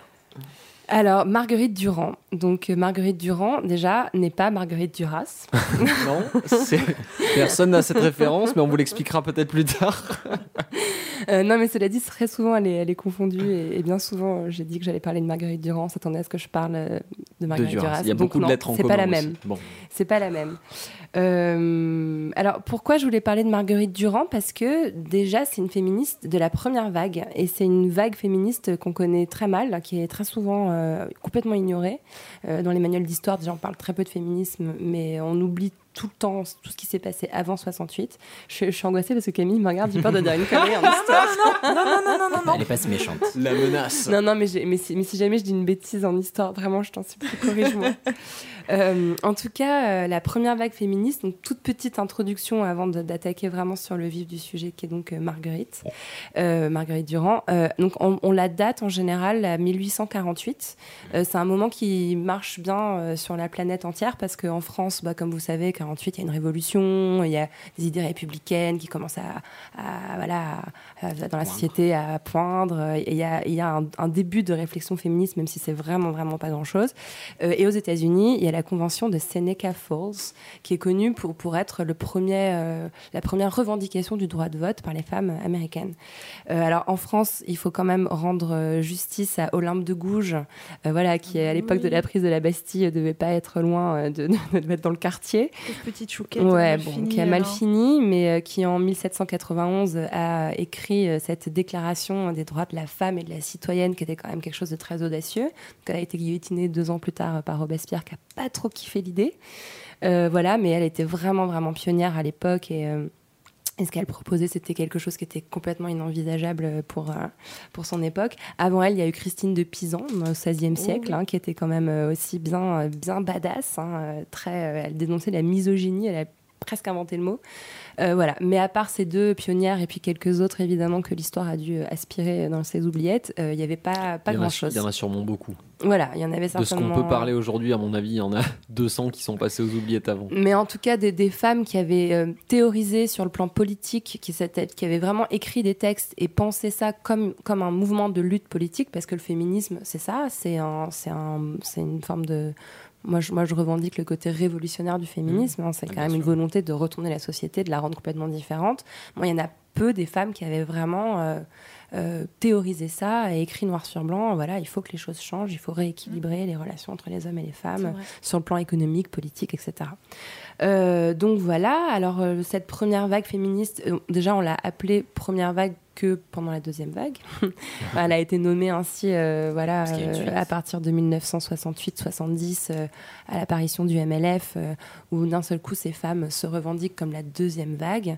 Et certaines historiennes et certains historiens aussi disent que la première vague c'est la vague de l'égalité et que la seconde vague c'est la vague de la différence. C'est-à-dire que cette première vague, elle a quand même un rôle extrêmement important et on leur doit tellement à ces femmes. Elles nous ont permis, à nous les femmes, d'obtenir. euh, alors le droit de vote, c'est très souvent avancé, mais il faut quand même rappeler qu'en France, on l'a obtenu quand? 47 Ah ouais, enfin, la première fois qu'on a voté, c'était en 1947. Donc on a quand même commencé à le demander en 1791 avec Olympe de Gouges. euh, a L'idée a eu Ouais. le temps de faire son Ouais, chemin. ouais, ouais. J'avais pas Et idée de l'écart que ça représente. C'est hallucinant, c'est hallucinant. Et surtout, euh, en France, c'est arrivé très, France, très, hein. très tard. Oui, c'est l'administration française, les lenteurs. Mais le, le 19e siècle, je trouve que c'est vraiment l'âge d'or de euh, la femme au foyer qui a pas son mot à dire. Ouais, enfin, même au Moyen-Âge, on laissait terrible. plus la Oui. parole aux femmes qu'au 19e siècle. Quoi. Très Ah, le intéressant. 19e siècle, c'est vraiment euh, sois belle, occupe-toi des gosses et ta gueule. Renvoyé à la sphère privée. C'est terrible. C'est le ouais. capitalisme hein, qui a fait ça. hein. Exactement. Au Moyen Âge, les femmes travaillaient, par exemple. Euh, Elles étaient connues pour avoir euh, souvent dans leur foyer euh, des brasseries où elles faisaient de la bière, elles, elles recevaient des... Ou des- même la des- femme de des- seigneur, quand son, quand son Voilà. époux partait à la guerre, elle récupérait tout. euh, Enfin, c'était elle qui s'occupait de la gestion du domaine, etc. Enfin, Mais avec le- la montée du capitalisme et la centralisation des moyens de production, on a dit aux femmes Oh là là là là, vous faites de l'argent, vous non, retournez au foyer, faites des gosses, et puis on va laisser le, le fait de faire de l'argent euh, aux, aux mecs. hein. Non, On mais va vous des godemiches à vapeur pour enlever vos crises Ah. d'hystérie. oui, voilà. bon, ça, on a parler. déjà parlé de ça, passons au Ouais, ouais. Euh, non, mais en tout cas, en France, euh, le, le droit de vote, c'est complètement hallucinant. Enfin, le, le projet est présenté à l'Assemblée nationale au moins à trois ou quatre reprises avant d'être voté finalement en 45, mais en 1922, en 1932. Enfin, voilà, ça, et à chaque fois, le Sénat disait ah oui, ah oui, non, non, non, non, non, c'est pas possible. On a des choses plus importantes à régler tout de Voilà. Euh, donc cette première vague, elle est importante. Donc le droit de vote, effectivement, euh, dont on parle souvent, mais c'est aussi le droit d'étudier. Euh, les, les- les universités étaient interdites aux femmes. Euh, C'était même pas envisageable d'apprendre le droit ou la médecine, donc, donc a fortiori de devenir médecin ou avocate. C'était le droit de Et, vivre euh, indépendamment d'un homme, en fait. et D'avoir un compte en surtout, banque, de voilà. travailler, de. Exactement. Parce qu'il y a une, il y a une époque où il a fallu enfin, demander l'autorisation de travailler. Mais, ju- mais jusqu'à très récemment, c'est jusque dans les années décrire l'Arabie 70. Saoudite, Le, Martial. le- le compte en banque, c'est années 70. ouais. Ouais, ouais. Le droit de travailler, la, la Première Guerre mondiale euh, change un peu la donne, mais après, ça se resserre par Oui. contre. hein, voilà. Ouais. Quand, quand les hommes étaient au front, on a dit aux femmes, évidemment que vous pouvez travailler. Et euh, après et après, ah non, en fait, on avait dit que vous pouviez. être- Non, non, non. D'ailleurs, Camille, notre invitée présente, nous avait un petit peu parlé euh, justement de ce rôle-là Ouais. qui s'était inversé euh, après Ouais. la guerre. Donc voilà, donc cette première vague, elle est importante. Voilà, le droit de vote, le droit d'étudier, le droit de travailler, le droit de gagner de l'argent. Euh, et donc, euh, Marguerite Durand appartient euh, à cette première vague. Elle est née en 1864. Et c'est intéressant de savoir qu'en 1866, donc quand elle a deux ans, est, est signé le premier rappel à l'égalité entre les hommes et les femmes. Parmi les signataires, donc il y a Hubertine Auclair, il y a André Léo, qui est donc un, un pseudonyme, c'était une femme qui avait pris un pseudonyme d'homme pour signer ce texte, et Louise Michel quand même, euh, la fameuse euh, révolutionnaire de la commune. Et euh, donc voilà, c'est dans ce contexte que Marguerite Durand euh, vient au monde, dans le 9e arrondissement, pas très loin de chez moi, à Paris, et elle naît de père inconnu. Euh, dans une famille, euh, d'une- enfin voilà, d'une mère aristocrate, voilà, très grande bourgeoisie parisienne, il y a beaucoup de moyens. La, la meuf est rentière, hein, donc du coup, elle n'a pas grand-chose à faire à part euh, de, de s'occuper de sa fille et donc de l'éduquer. Et en fait, je pense que euh, c'est un peu mon petit travers, euh, la poudre. euh, J'aime bien euh, imaginer que dans l'enfance, euh, se- déjà se cristallise beaucoup de choses. Je pense que le petit côté un peu badass, un peu frondeur de Marguerite Durand doit déjà se jouer là avec cette mère euh, qui n'a pas eu besoin de mec le pour elle- contexte a fait que. Voilà, exactement. Alors bon, après, elle reçoit une éducation quand même euh, assez euh, euh, traditionnelle. Elle va au, au couvent avec les bonnes sœurs, comme toutes les filles de bonne famille à l'époque. Voilà, c'est très, c'est Elle, est- très, elle est très restée chrétien. longtemps au couvent, je crois. Je crois qu'elle passe jusqu'à 18 ans, elle est enfermée au couvent, grosso Mm. modo. Elle sort pour se marier, euh, plus ou moins, mais pour surtout rentrer au conservatoire, car Marguerite Durand était très belle. hein. En tout cas, elle a la réputation d'avoir voilà, été une femme très séduisante. Et, euh, et ce qu'elle voulait, c'était être comédienne, c'était briller au firmament euh, des étoiles de la comédie française. Donc elle rentre au conservatoire, elle est très douée parce que c'est une fille euh, plutôt, plutôt pas con et éduquée. Elle, elle emporte le premier prix du conservatoire et elle rentre à la comédie française où elle joue pendant plusieurs années des rôles d'ingénue, voilà, dans des pièces. On peut très bien imaginer qu'elle jouait euh, euh, les, les Elle a rôles de Jeanne l'ingénue dans la Première. plupart des classiques, Dans les classiques de Molière, voilà. voilà, de Racine, etc. Euh, et elle est, c'est un peu une petite starlette de l'époque, quoi. C'est un peu la hit girl, quoi. Marguerite Durand, voilà, meuf, elle a du fric, elle est belle, elle est comédienne, etc. Et très vite, elle se fait repérer euh, par euh, un, un avocat et député euh, boulangiste qui s'appelle euh, Georges Laguerre. Alors, euh, petite parenthèse sur le boulangisme, c'est un, Oula, une mouvance, va. bah, en deux mots, c'est un espèce de populisme un peu réac, euh, pas top. Enfin, je sais pas, je, je- je- je caricature un peu, mais euh, c'est. euh, C'est ça. C'est voilà, c'est c'est populiste, c'est de droite, c'est pas c'est pas super. euh, bouffe. non, avec le non non. Merci, Ça, ça- ça ne se mange pas. En fait, c'est nommé après le général Boulanger, voilà, qui est, qui est le qui est le père de ce mouvement. la- Non. Et donc, elle se marie avec Georges Laguerre, euh, d'avoir une vingtaine d'années, elle est toute jeune, toute fraîche. Et là, elle découvre euh, la politique. Et, euh, et Marguerite, euh, elle est curieuse, elle est mondaine, euh, apparemment, elle a beaucoup d'esprit, elle brille en société, elle adore accompagner son mari dans les soirées de l'Assemblée nationale, dans, les, dans les rencontres avec les journalistes, les avocats, les députés, etc. Très, très vite, elle devient une espèce de mascotte du milieu, elle est au courant de tout ce qui se passe et, et elle s'intéresse énormément à la vie politique. Elle est apparemment, mais beaucoup plus intelligente que son mari, qui est un peu un, un gros pain de soupe, con, un, peu, un peu con-con. Et, euh, et en fait, elle devient la coqueluche de ce milieu. Et elle décide que finalement, ce qu'elle veut faire, c'est pas comédienne, c'est journaliste. Et Marguerite Durand, euh, pour moi, c'est vraiment euh, la, la sainte patronne des journalistes euh, femmes et des journalistes féministes. Et puis à l'époque, ça devait pas du tout être répandu. Pas du tout, complètement. C'était, euh, c'était carrément transgressif. Alors, euh, donc au début, elle commence à faire quelques petites piges, mais bon, on lui demande de couvrir bah, les soirées mondaines, de la comédie française. Donc elle raconte euh, que Madame Machin portait une crinoline rose. Enfin, c'est, très euh, les pages People, voilà, les pages de fin de, de, de fin de Voici où on raconte les soirées, etc. Et puis, elle arrive quand même à décrocher un job pas mal. On lui confie la page courrier des lecteurs du Figaro. En 1891, euh, elle est toute jeune, elle doit avoir euh, à l'époque 20 28 ou 29 ans. Et euh, c'était quand même un sacré taf, c'était une bah rubrique oui. qu'elle avait complètement inventée. C'était un peu la CM hein, du Figaro, hein, community manager euh, du Figaro. Euh, fallait qu'elle réponde aux courriers. Donc voilà, toutes les questions que se posaient les lecteurs et les lectrices de Figaro, c'était elle qui était en charge de, de les, euh, de les réceptionner et de rédiger les réponses. Et puis euh, le Figaro, donc qui était déjà le Figaro, hein, donc un journal euh, quotidien de droite, un peu réac, euh, décide d'envoyer donc l'une des seules femmes de la rédaction couvrir le fameux congrès féministe qui se tient en 1887 à Paris. Alors à l'époque, il y avait beaucoup, beaucoup, il y avait tout un foisonnement féministe. Donc on est dans cette fameuse première vague que je vous ai décrite tout à l'heure. Donc tout un tas d'organisations qui se créent, espèce internationales aussi féministes, euh, avec des liens plus ou moins affirmés avec le socialisme, avec le pacifisme. très affirmé, Ça dépend un peu des, des, des- des mouvances parce qu'il y a beaucoup de guéguerres en interne. Voilà, Marguerite oui. Durand, pour le coup, euh, elle était sur un socialisme un peu soft. Il y en avait qui étaient carrément anarchistes, il y en avait qui étaient au contraire très très euh, clérical et un peu réac, euh, anti-avortement et tout. Le féminisme à l'époque, a un peu à boire et à manger. Quoi. Euh, mais bref, elle va couvrir ce congrès et à l'origine, la commande du Figaro, c'est euh, Taillé, voilà. c'est de la merde. Exactement. On va te foutre un peu de la gueule de ces nanas qui racontent n'importe quoi, genre elles veulent voter, euh, aller faire des études. Vas-y, euh, N'importe quoi. Vas-y Marguerite, euh, fais-nous un bon papier euh, en bonne et due forme pour, pour dénoncer leur délire. Sauf que Marguerite y va, Elle est pas d'accord. elle est subjuguée.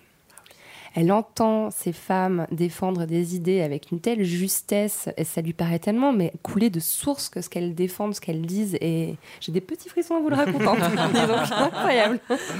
Euh, elle est donc subjuguée par, euh, par l'oratrice en particulier qui s'appelait Maria Pognon. Et euh, Oh, voilà, bah donc, Euh, Maria nom. Pognon, elle a passé à la postérité comme ça. Et, euh, et elle revient au Figaro en disant Les mecs, déjà, de 1, votre papier, vous pouvez vous le foutre dans le cul parce que je vais pas vous l'écrire. De me 2, barre. je démissionne. Et de 3, je vais créer un journal féministe pour aider ces idées à éclore dans la société, pour les porter plus loin, plus haut, plus fort. C'était une nana qui était hyper ambitieuse quand on y pense à l'époque. En quelques mois, elle claque la porte, elle décide de monter son journal. Et là où, j'aime bien euh, ce, personnage, où elle, me plaît, peut-être que je m'identifie aussi un peu à elle, c'est que euh, elle est maligne, quoi. Marguerite Durand, elle, elle se laisse pas, euh, voilà, emporter par le truc de la militante sans le sou qui lève le poing en hurlant à l'injustice. Non, elle fait jouer un petit peu son petit réseau parce que voilà, elle est bien en place. Elle divorce entre temps, je sais plus à quel moment, mais c'est grosso modo au même endroit. Elle dit fuck à son mari, mais elle connaît du monde à Paris. Elle arrive à récolter un peu d'argent et donc elle décide de créer la Fronde. Et donc quelques mois plus tard, Alors je me dois de Oh, t'interrompre parce qu'on a eu cette discussion auparavant Je me suis toujours demandé si la poudre avait un rapport avec la fronde. On va dire dans le nom. Non. Aucun. Mais non, parce que j'ai rencontré Marguerite Durand après avoir créé la poudre. Bon, moi, je, je viens de perdre espèce- 30 balles.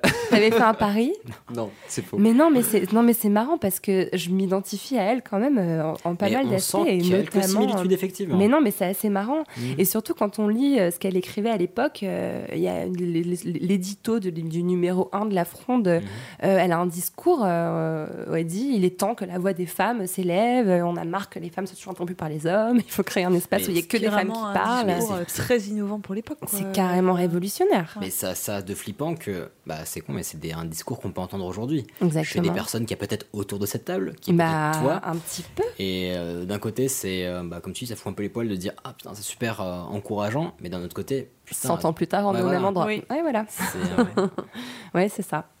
Mais bon, la Fronde, c'est euh, c'est ambitieux. euh, c'est quand même un quotidien.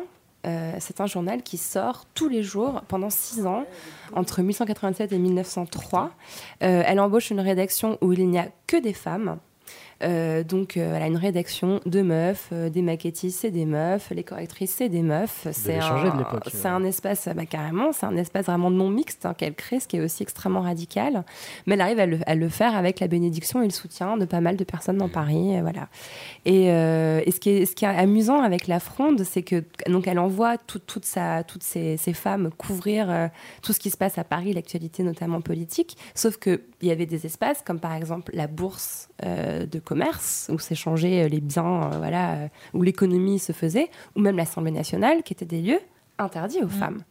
Donc il y a des dérogations qui sont demandées euh, au préfet de Paris, euh, voilà, qui, qui leur fait des petites lettres. Bah non, c'est bon, elle, elle a le droit, elle est journaliste. Et, euh, et à l'époque, certains commentateurs pensent que Marguerite Durand a clairement fait évoluer les mentalités, notamment en faveur des, des femmes politiques à l'Assemblée. Alors il faudra encore pas mal de temps pour que ça se produise, mais d'un seul coup, les hommes se mettent à côtoyer dans cette enceinte qui était exclusivement masculine jusqu'à maintenant des femmes. Donc euh, elle fait évoluer les mentalités tout simplement en créant un média féministe. Et encore une fois, euh, je, je trouve que. Enfin, c'est ah, le pouvoir en fait fou, du média, plus, quoi. Elle a eu l'intelligence de, la, de mettre en œuvre son projet de manière euh, super juste. en fait. Exactement, exactement. Et donc voilà, donc la fronde, euh, c'est euh, rue Saint-Georges à Paris dans le 9e. Et euh, Marguerite Durand décide de faire quelque chose d'assez chouette, de constituer un fonds documentaire pour ses journalistes. Donc à l'époque, il n'y avait pas Google. Euh, voilà, c'était compliqué de s'informer sur des questions concernant les droits des femmes, d'autant plus que c'était des questions qui étaient très occultées. Même dans une librairie ou une bibliothèque, on trouvait très peu de livres écrits par des femmes. C'était des sujets qui étaient très peu traités. Euh, donc elle décide, avec un petit côté aussi un peu, j'ai l'impression, un peu collectionneur, un peu fétichiste, d'aller rassembler toute une documentation euh, sur les droits des femmes, sur la lutte féministe. Donc elle, elle va dans les ventes aux enchères, euh, euh, acquérir des choses, des pièces hallucinantes, comme par exemple justement les placards d'Olympe de Gouges, parce qu'Olympe de Gouges aussi était une journaliste, sauf qu'à l'époque le journal, on le, on le placardait au mur.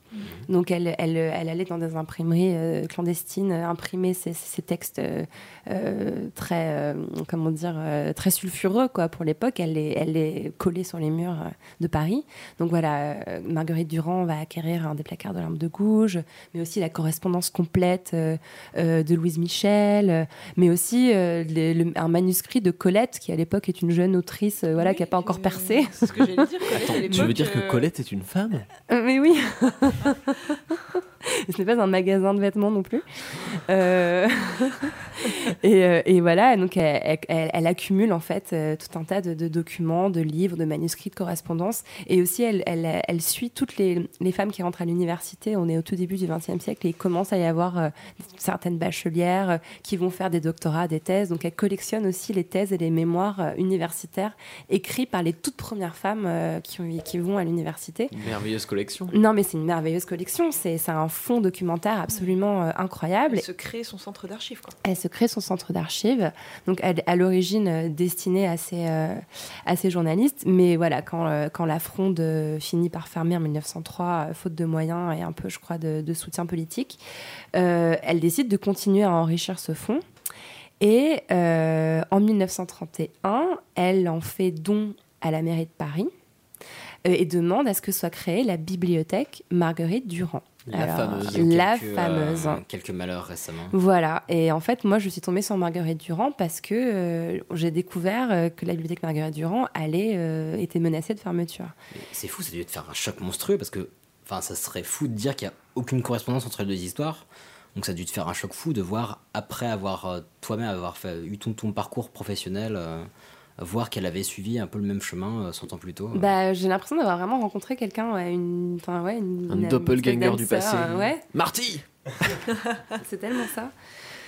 Donc, euh, donc voilà, donc la bibliothèque Marguerite Durand, euh, elle s'installe euh, à l'endroit en face du, Panthéon, dans la mairie du 5e. Euh, voilà, il y a y a un petit œil de bœuf au-dessus de l'entrée de la mairie. de- des féministes historiques m'ont expliqué que c'était là que ça se tenait à l'époque, bah, avec des larmes dans les yeux, parce que c'était vraiment un lieu où toutes les femmes qui font des études de genre, avant que ce soit quelque chose de très répandu, enfin, c'est encore assez marginal, hein, je vous l'accorde, mais en tout cas, voilà, à l'époque, elles venaient faire leurs recherches dans cette bibliothèque, etc.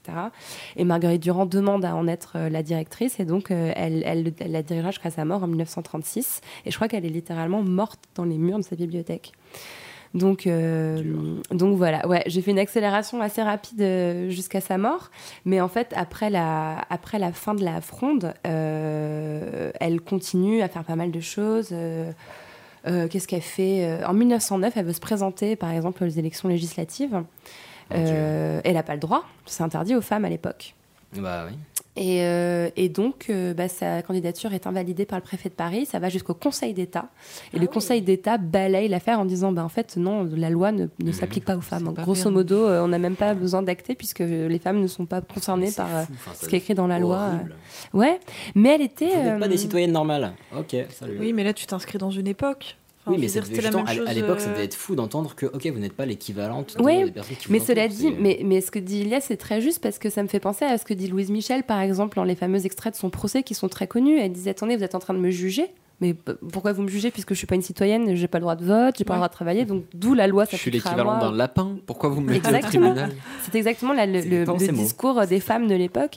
Et euh, et il y avait une grande radicalité, euh, notamment euh, à l'époque les suffragettes euh, anglaises, euh, qui allaient vraiment très loin. C'était des grèves de la faim. euh, Il y, avait des manifestations qui finissaient parfois avec des, avec des, des morts. Enfin, il y a- comment, quand c'est le Black Friday, euh, il y a une, une femme manifestante qui se fait, euh, qui se fait tuer dans la. Enfin voilà, c'était effectivement tellement aberrant, tellement atterrant que on pouvait parfois en venir. euh, euh, donc voilà, donc euh, Marguerite Durand fait tout ça, mais avec le sourire et toujours avec une, une grande volonté de, de conciliation et, euh, et j'aime bien sa, sa personnalité. Motivation sans faille. Voilà, mais euh, et j'aime bien aussi l'histoire euh, de sa rivalité avec Madeleine Pelletier, qui était une, une autre féministe euh, très connue de cette époque, euh, vraiment euh, un peu aussi une hit girl de féminisme, mais alors pour le coup rien à voir.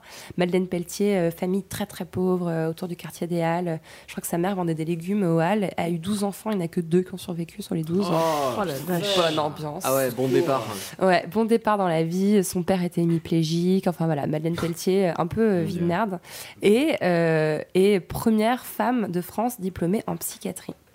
Ah, Voilà. pas dégueu, en plus. Voilà. Notable. Ouais, ouais, ouais, très très brillante à une époque où, euh, comme le rappelait Camille, euh, on avait tendance à, quand une femme était euh, présentée des signes de folie, euh, on, on pratiquait euh, volontiers euh, le, Le go des vapeurs, oui. Ouais, mais même, mais même l'excision. Hein, euh, ouais, ouais, euh, Mm. l'excision, on regarde cette pratique comme si c'était quelque chose de très lointain, qui appartient à une non, culture non. exotique. Que non.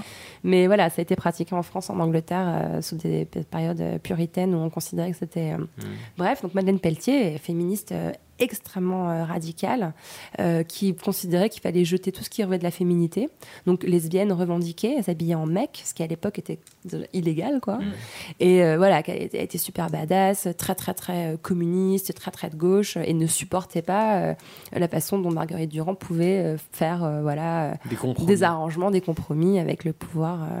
Mais quand il s'agissait de lever des fonds, de trouver un peu de sous, de, de- de passer un message, elle allait voir Marguerite Durand en disant Marguerite, vas-y, file-moi un coup de main, organise un crowdfunding pour mon truc.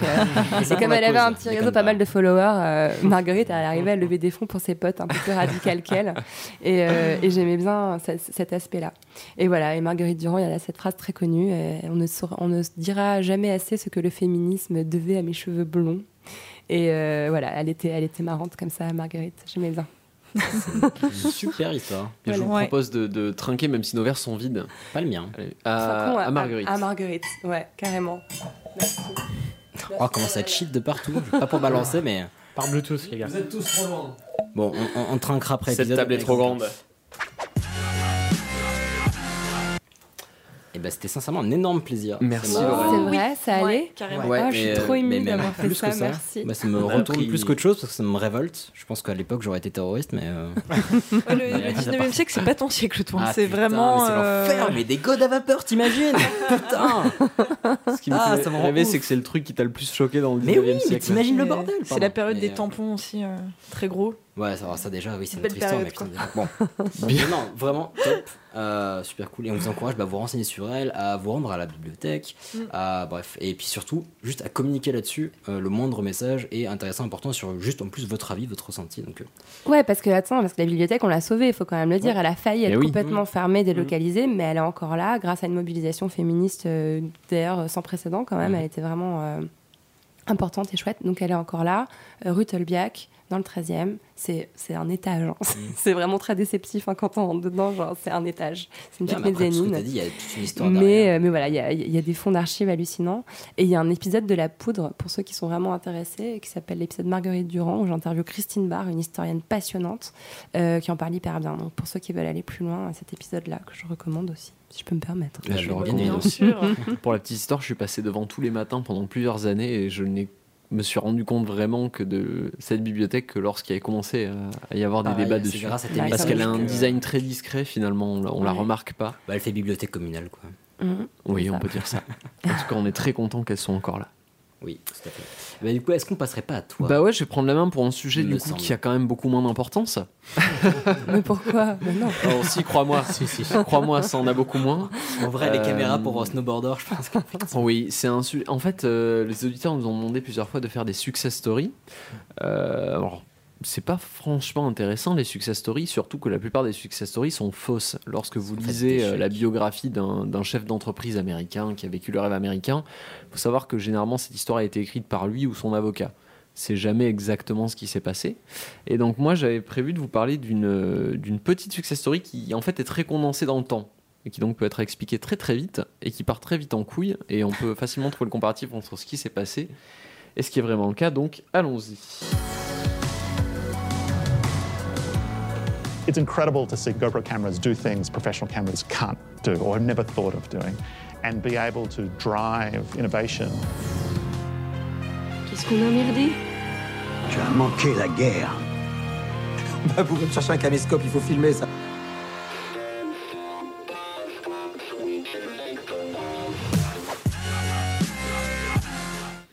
Alors est-ce que vous voyez ce que c'est qu'une GoPro Oui, Oui, ça va. ouais. Ça va, quand même. Quand même. Un peu. Je vous écoute. C'est une euh, petite action caméra qui permet de filmer des trucs facilement. Et bah, c'est déjà pas mal. On se, colle, on se colle sur le front pour, euh, pour une meilleure euh, qualité, euh, non? Ah, vous m'avez donné plein d'infos. Déjà, action camera, qui est un terme qui a été inventé par GoPro, qu'on se colle sur le front, en effet, puisque GoPro a inventé le modèle de le fait de le mettre sur le front. Donc il y a pas mal de choses déjà, c'est très C'est intéressant. taille d'un point. Non. C'est tout petit et C'est c'est carré. petit aujourd'hui. Enfin, un carré rectangle. Oui, en effet. Alors, euh, donc on nous a demandé, comme je vous disais, des, des- des success stories. Et là, je vais vous parler de Nick Woodman, qui est le garçon qui a eu l'idée de, de cette petite machine-là. Euh, alors, je vais pas vous faire sa biographie en soi, c'est très classique. Il est upper middle class, son patron euh, dirigeait une banque, il a fait des études, euh, somme toute, classiques. Il a fait plusieurs sociétés qui se sont bien plantées. Genre, il a perdu 4 millions quand même d'investisseurs dans ses premières Ouais. années. Mais il est arrivé au bout de l'American Dream. On est content pour lui. Euh, ce qui nous intéresse, c'est qu'après ses premiers plantages, en 2001, il est parti faire un petit voyage, je crois que c'était dans les Philippines, et il est revenu avec des ceintures qu'il avait achetées pour 2 dollars. Très jolie ceinture. Euh, et il a appliqué un modèle très simple qui est de retourner en Californie avec un petit van Volkswagen et de les vendre 80 dollars sur la plage en disant que c'était des ceintures de très haute qualité. Ça remboursait son voyage. Plus que ça, oui, il a même remboursé le van à ce niveau-là. Ça lui a rapporté quand même 10 000 dollars Ça va. de ceinture.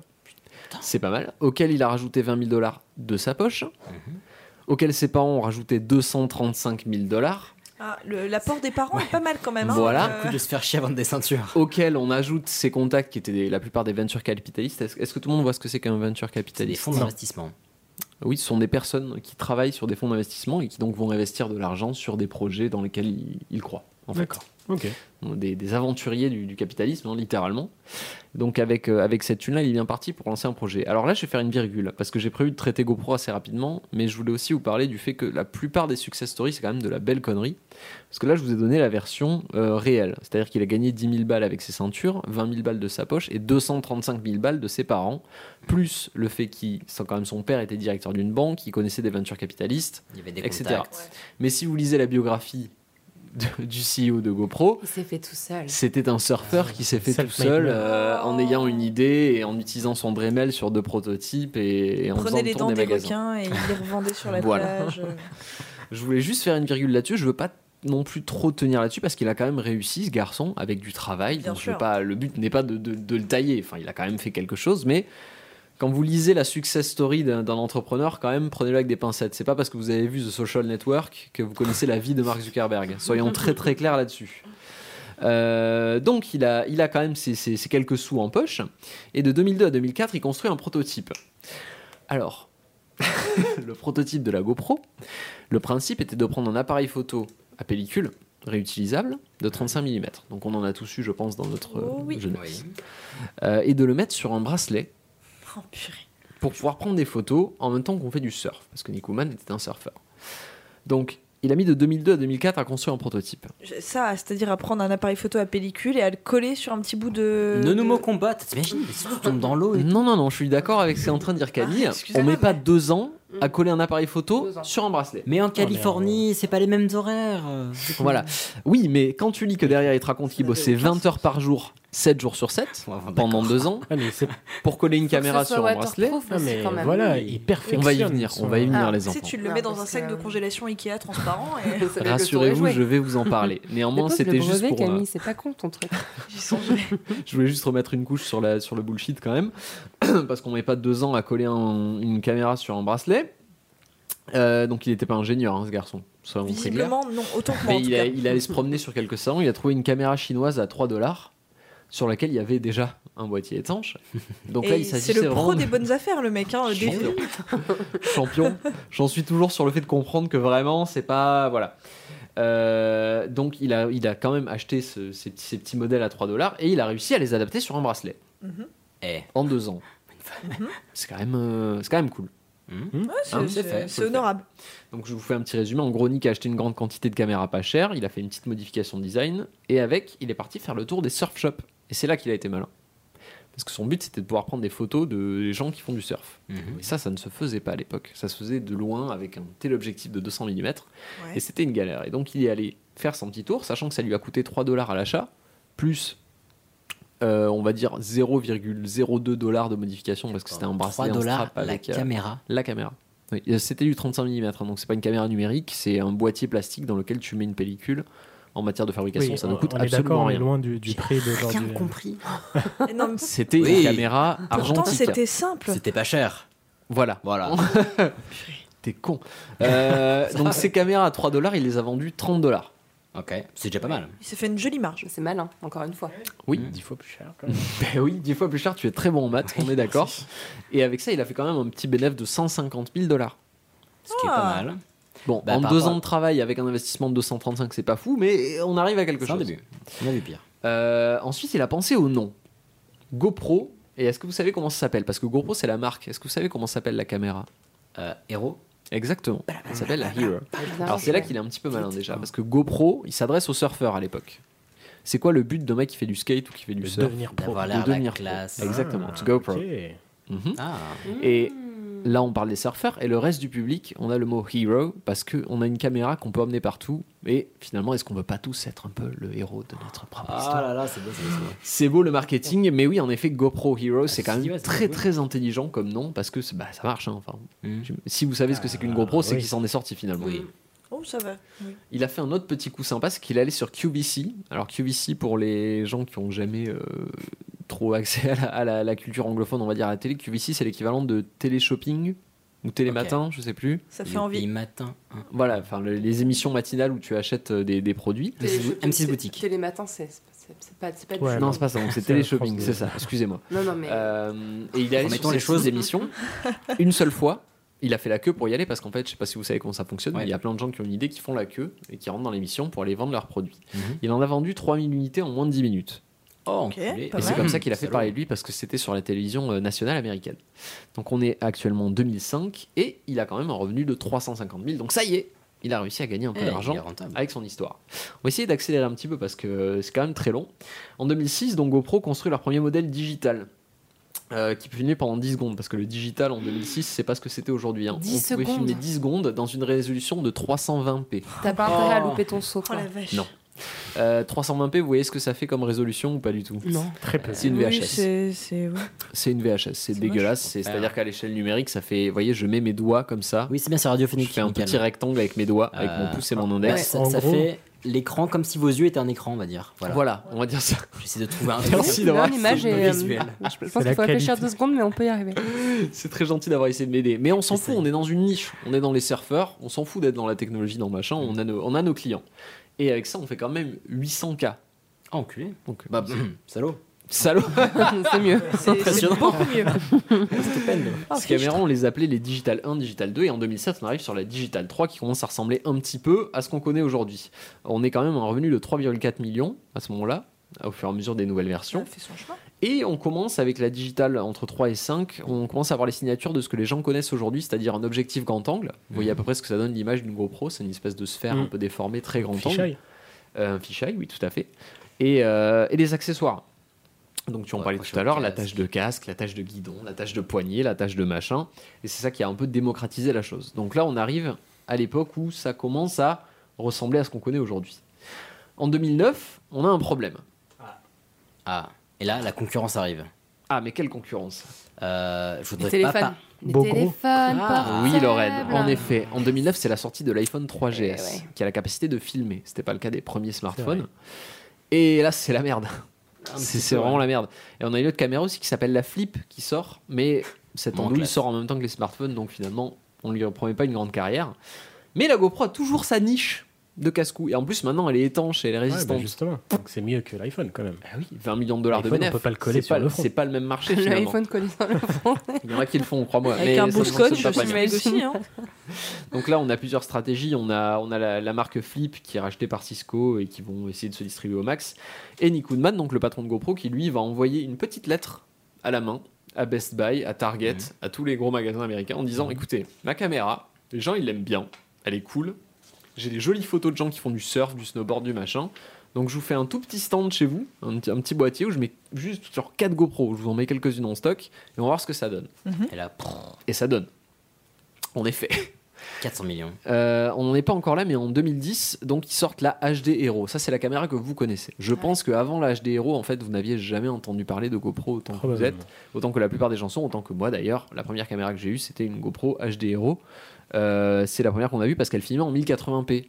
80p aujourd'hui, c'est ridicule. À l'époque, c'était euh, incroyable. C'est la HD C'est la HD. C'est la full HD. la 7, Oui, même c'est vrai. Absolument. Et, euh, et aujourd'hui, on s'en fout, mais à l'époque, c'était complètement dingue et tout le monde, a- tout le monde s'y est intéressé. Et pendant ce temps, la concurrence se casse la gueule. Donc, on a Flip qui se pète la gueule et on devient tout seul sur le marché. On est GoPro, on est tout seul sur le marché. Qu'est-ce qu'on fait quand on est tout seul sur un marché? On monte les prix. Non, on n'a pas besoin, on est déjà les plus chers. Euh, Qu'est-ce qu'on fait Pour ne pas se casser la gueule, qu'est-ce qu'on On fait sort un nouveau modèle. On crée de la fausse concurrence. On pourrait, mais ce serait Ça, c'est vicieux. On n'en est pas là. non, on devrait évoluer. Quand on, on devrait évoluer. Oui, on, doit photos. continuer à évoluer notre produit, sinon il va, il Bah, va se péter la gueule. On fera le marketing après. Parce qu'on a, on a, on a les smartphones à côté. On hein, passe de 10 qu'on commence secondes à 20 secondes. non, ça on l'a passé depuis longtemps. On est au 1080p maintenant, Hicham. Oui, c'est vrai. Euh, on devrait évoluer. Cependant, c'était pas trop euh, ce qu'ils avaient prévu chez GoPro. On y reviendra. Mais en 2011, on est quand même sur un, revenu de 234 millions de dollars. Ça va. C'est pas mal. En 2012, on a Sony et JVC qui arrivent et plusieurs marques chinoises qui commencent à faire des clones de Oui. partout et qui sont à moitié prix. GoPro, eux, continuent à faire des caméras à 500 balles. On s'en fout. Est-ce que ça vous rappelle quelqu'un? Euh, iPhone. Exactement. Dire. Ça nous rappelle Apple, on est à peu près sur le même modèle. Euh, et GoPro quand même dépasse les 500 millions de revenus cette année-là. En 2013, euh, Nick Woodman, donc le PDG, rentre sur la, la liste des personnes les plus riches du magazine Forbes. Donc il s'en sort plutôt bien. On y reviendra, c'est aussi notre problème. Et il y a aussi la- le premier drone qui sort, le DJI Phantom. Mhm. On fera un clin d'œil à Bento qui était venu nous parler des drones. Exactement, oui. euh, et qui n'est pas équipé de caméra, mais d'une monture de GoPro. Des- Oh là là, quelle opportunité bah, J'arrive plus à parler. Quelle Opportunité. de business incroyable Si on foutait des GoPro dessus, bah écoute, ils vendent un, un drone avec une monture GoPro, on va y foutre nos GoPro dessus. C'est formidable. En plus, on atteint quasiment le milliard cette année-là. Oh putain. Donc, est-ce qu'on se lancerait pas dans le marché du drone, nous aussi? Nous? Hein? Nous, Bah, nous GoPro. Allons-y. Ah oui. Ah. J'allais dire nous, pardon maman, on peut essayer. Hein. Non, nous GoPro. Bah si. Euh, On le ferait, ce serait Bah logique. oui. c'est la carrément. me- C'est la meilleure idée de la Bah non, on va pas le faire, parce qu'on est un peu con. On va pas le faire. Tu critiques. On va attendre un petit peu jusqu'en 2014 où DJI sort un nouveau drone qui lui a sa propre caméra. Oh non, c'est dommage. On s'est fait douiller. Du coup, on peut plus mettre les GoPro. Et oui, et du coup GoPro fait une IPO. Est-ce que vous savez ce que c'est qu'une IPO International Patron Olympics. Non. Non. Initial Public Offering. Je dire en vrai, j'étais hyper impressionnée. J'étais bluff total. du mec, quoi. Initial Public Offering, c'est l'entrée en bourse d'une euh, d'une société. Honnêtement, je préférais l'autre. Non, mais c'est cool que tu essayé. La société devient publique. Et à partir de là, on continue la même, euh, la même sphère qui ne fonctionne pas, c'est-à-dire que les concurrents vendent un produit, si- un produit similaire pour 100 dollars et GoPro on est entre 300 et 500, euh, donc comme Apple finalement. On vend pas un produit, on vend un design, un état d'esprit, ça c'est très important. On a un état d'esprit. On veut avoir des clients qui ont de la thune. Non, C'est non, non. ça, Les gens qui achètent une GoPro, c'est parce qu'ils ont vu une vidéo d'un mec qui fait du surf ou du snowboard, du machin, et c'est pour ça qu'ils achètent faux. une C'est GoPro. vrai. C'est pas pour le Principe modèle de, de la caméra. pub, hein. Exactement. Mais c'est c'est du marketing de génie. Euh, et ils vont aussi du coup se servir de cet état d'esprit pour devenir une société de médias. Aujourd'hui, GoPro, on se, on se dit que c'est une marque de caméra, mais en fait, ils font surtout du média. Ils ont une chaîne YouTube avec des millions et des millions d'abonnés. Ils sont présents sur toutes les box. C'est le contenu finalement qu'ils ont monétisé plus que le. Exactement. Ils ont bah utilisé tous leurs utilisateurs comme des potentiels diffuseurs de contenu. Ce qui paraît génial comme ça, mais ils n'y avaient pas pensé avant. C'était un move de dernière minute en mode merde, qu'est-ce qu'on fait? Ah, mais en fait, on a des. Peut-être qu'avant, il n'y avait pas les outils pour, il n'y avait pas les réseaux sociaux, tout ça, tout ça. Là, Mm. ils ont peut-être été malins, ils ont surfé sur le. Oh, Oh, habile. Merci. Très bien. Oui, c'est exactement ça. Et surtout, ils se sont mis sur les- toutes les plateformes Xbox, PlayStation, les box, etc. Ils ont créé une chaîne GoPro pour devenir une société de médias. Ils ont prévu un plan de secours. Euh, et à cette époque-là, ils pèsent quand même 3,4 milliards. Ça va. Mais Mais, ah, Toujours aimé. on est à un point chelou de l'histoire parce que Nick Woodman, cette année-là, euh, il a gagné 285 millions de dollars, lui tout seul. ouais. Alors que la société a gagné 178 millions. Oh l'enfoiré. Donc, est-ce que. Pas des Euh, voilà. Il aurait peut-être dû mettre un peu de sous dans la recherche et développement au lieu de se payer deux fois les bénéfices de sa société en salaire. C'est là qu'il a merdé, le garçon. Quel salaud, c'est pas possible. Ah, la Alors- mon bébé, vraiment. Alors, on va pas le juger humainement parce que finalement, ça a pas l'air d'être un mauvais bougre, ce garçon. La question n'est pas là. Mais euh, je pense qu'il est juste mauvais en affaires. Parce qu'il s'est fait plaisir. Mais au lieu de ça, en 2015, donc GoPro sort une caméra qui s'appelle la GoPro Session. Je sais pas si vous voyez ce que c'est, un petit cube noir. Tout mignon. Ils ont voulu Oui. faire une toute petite GoPro avec un peu moins de performance. Le problème, c'est que c'est un modèle quasiment identique à- au cube de Polaroid qui est sorti un an avant. Le donc, qu'est-ce qui se passe? Le le, procès. le bon procès. J'adore les procès. en Le bon procès des familles qui fait bien mal. Et donc GoPro se rend compte de son erreur. Euh, elle baisse le prix d'achat à 200 dollars au lieu de 400 dollars. La session était à 400 dollars, ce qui est hors de prix pour euh, la capacité qu'elle avait. Et c'est pas bon pour son image en plus. euh, et ça fait, lui fait une bonne perte sèche de 13 millions. Correct. Et donc qu'est-ce qui se passe au niveau de l'action? Elle dégringole. Bam Ça se pète bien la gueule, exactement. Et en 2016, l'action est au-dessous de tout. GoPro perd de l'argent, environ 400 millions quand même. Et en même temps, DJI sort le drone Phantom 4 qui a une meilleure caméra que la GoPro. C'est-à-dire qu'ils font un drone avec une caméra. La caméra qui est sur le drone est meilleure que la meilleure des GoPro. C'est la merde. Mais du coup, maintenant GoPro se dit on va faire un drone Oui. avec 2-3 ans de retard qui s'appelle le Karma. Génial, il est pliable. Un drone pliable, c'est formidable, il est tout petit. On peut le mettre dans le sac. Donc là, très très bonne idée. Bien le casser. Mais Encore un autre pas au. Je vous laissais un blanc. Non, DJI sort le Mavic qui est un drone pliable encore plus petit et quasiment euh, Ouais. deux mois après et 100 dollars moins cher. Ouais, donc, Dommage. Et pendant ce temps, la marque Xiaomi, que vous connaissez peut-être, qui est une marque chinoise, sort euh, un modèle qui est plus performant que la GoPro et qui coûte 100 dollars. Et pendant ce temps, Nick Woodman, il fait quoi? Il s'achète un nouveau bateau et un nouvel avion. Tu l'aimes pas, hein, parce que maintenant on l'aime pas non plus. Ah non, j'ai hein. pas de problème avec lui, Ah, mais moi je l'aime pas. je alors. trouve qu'il fait de mauvaises décisions. Aujourd'hui, donc on est en 2018, la GoPro a, sorti, euh, GoPro a sorti la GoPro Fusion, c'est une caméra 360 degrés. Mhm. Ah, c'est exclusif, tout nouveau. La preuve, on en a filmé un épisode de Pardon Ouais. Maman avec une caméra 360 avant qu'ils la sortent. Et elle coûtait la moitié du prix. Donc ils ont encore deux ans de retard. Youpi. GoPro est à 37% de perte de revenus. Il y a pas mal de licenciements. Ils quittent le marché du drone parce que ça leur coûtait de l'argent et que ça leur amenait rien. Et surtout que ça met un coup de polish sur l'aspect de la société. Puisque actuellement Woodman a réduit son salaire à 1 dollar symbolique.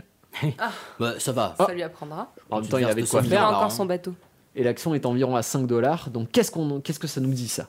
Ça nous dit que euh, on espère que ça Il va dans mieux se passer. Bah non, ça nous dit qu'ils vont vendre la société et que c'est la fin, les amis.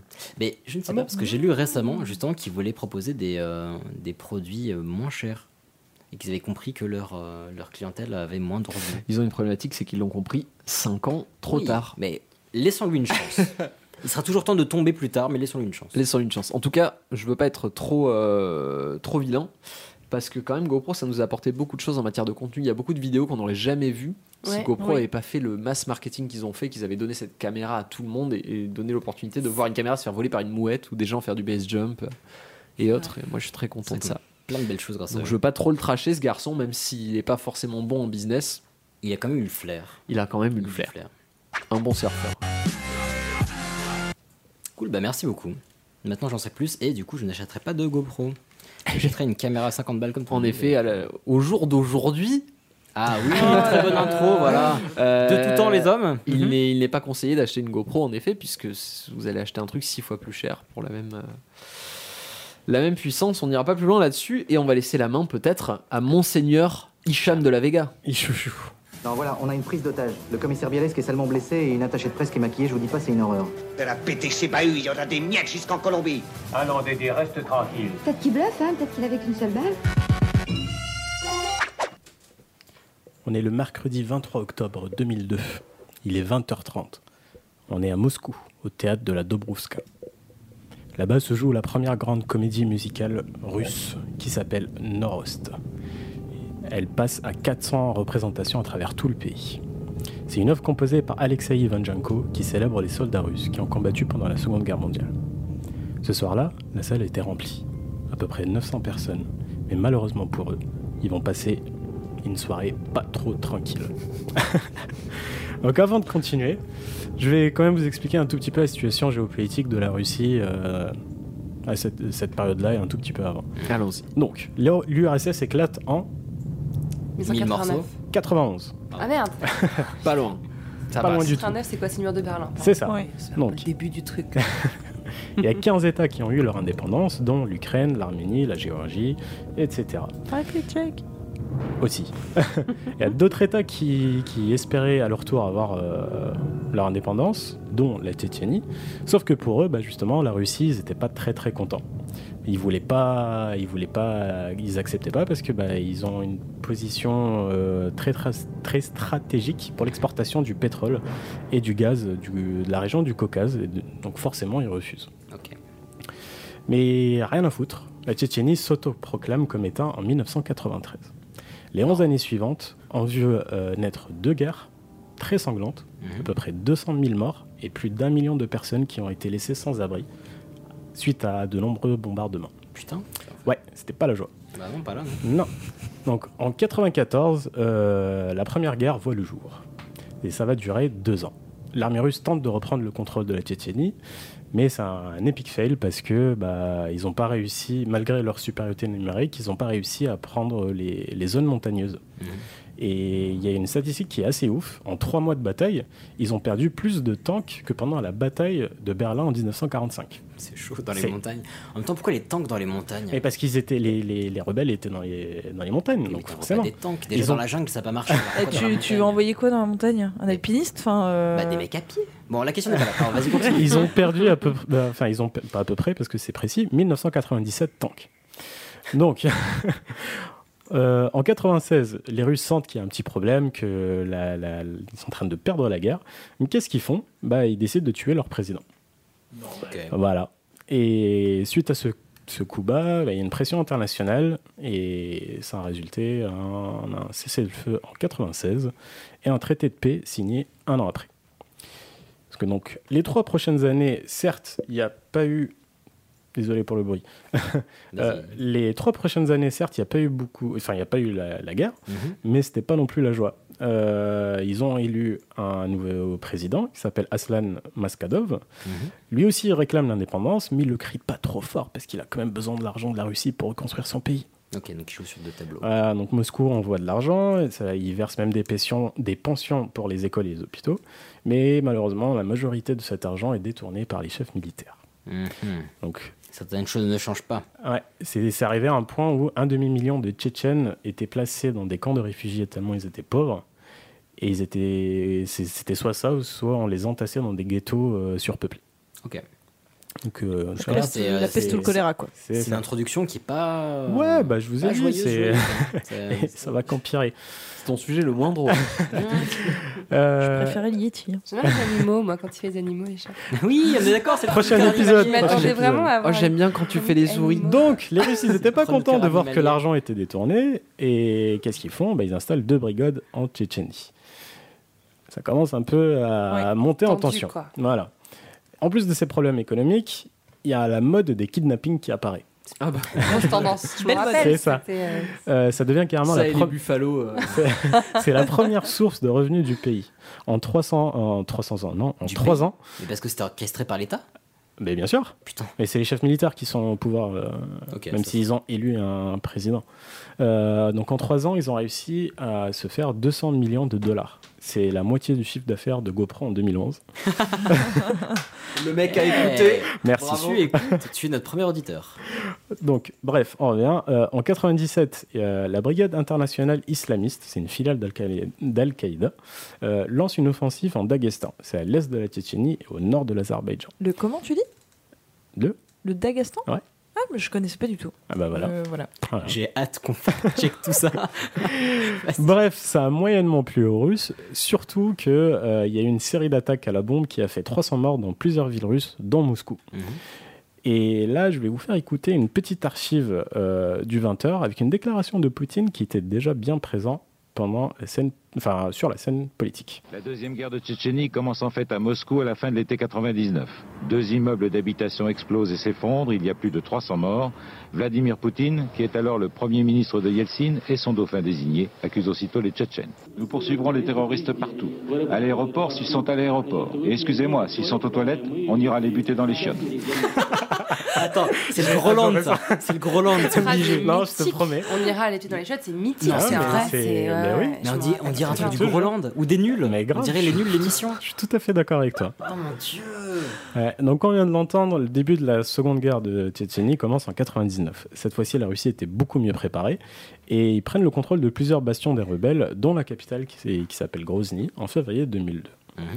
Les attaques terroristes ont con- continué pendant une décennie et le 16 avril 2009, la Russie quitte le territoire tchétchène.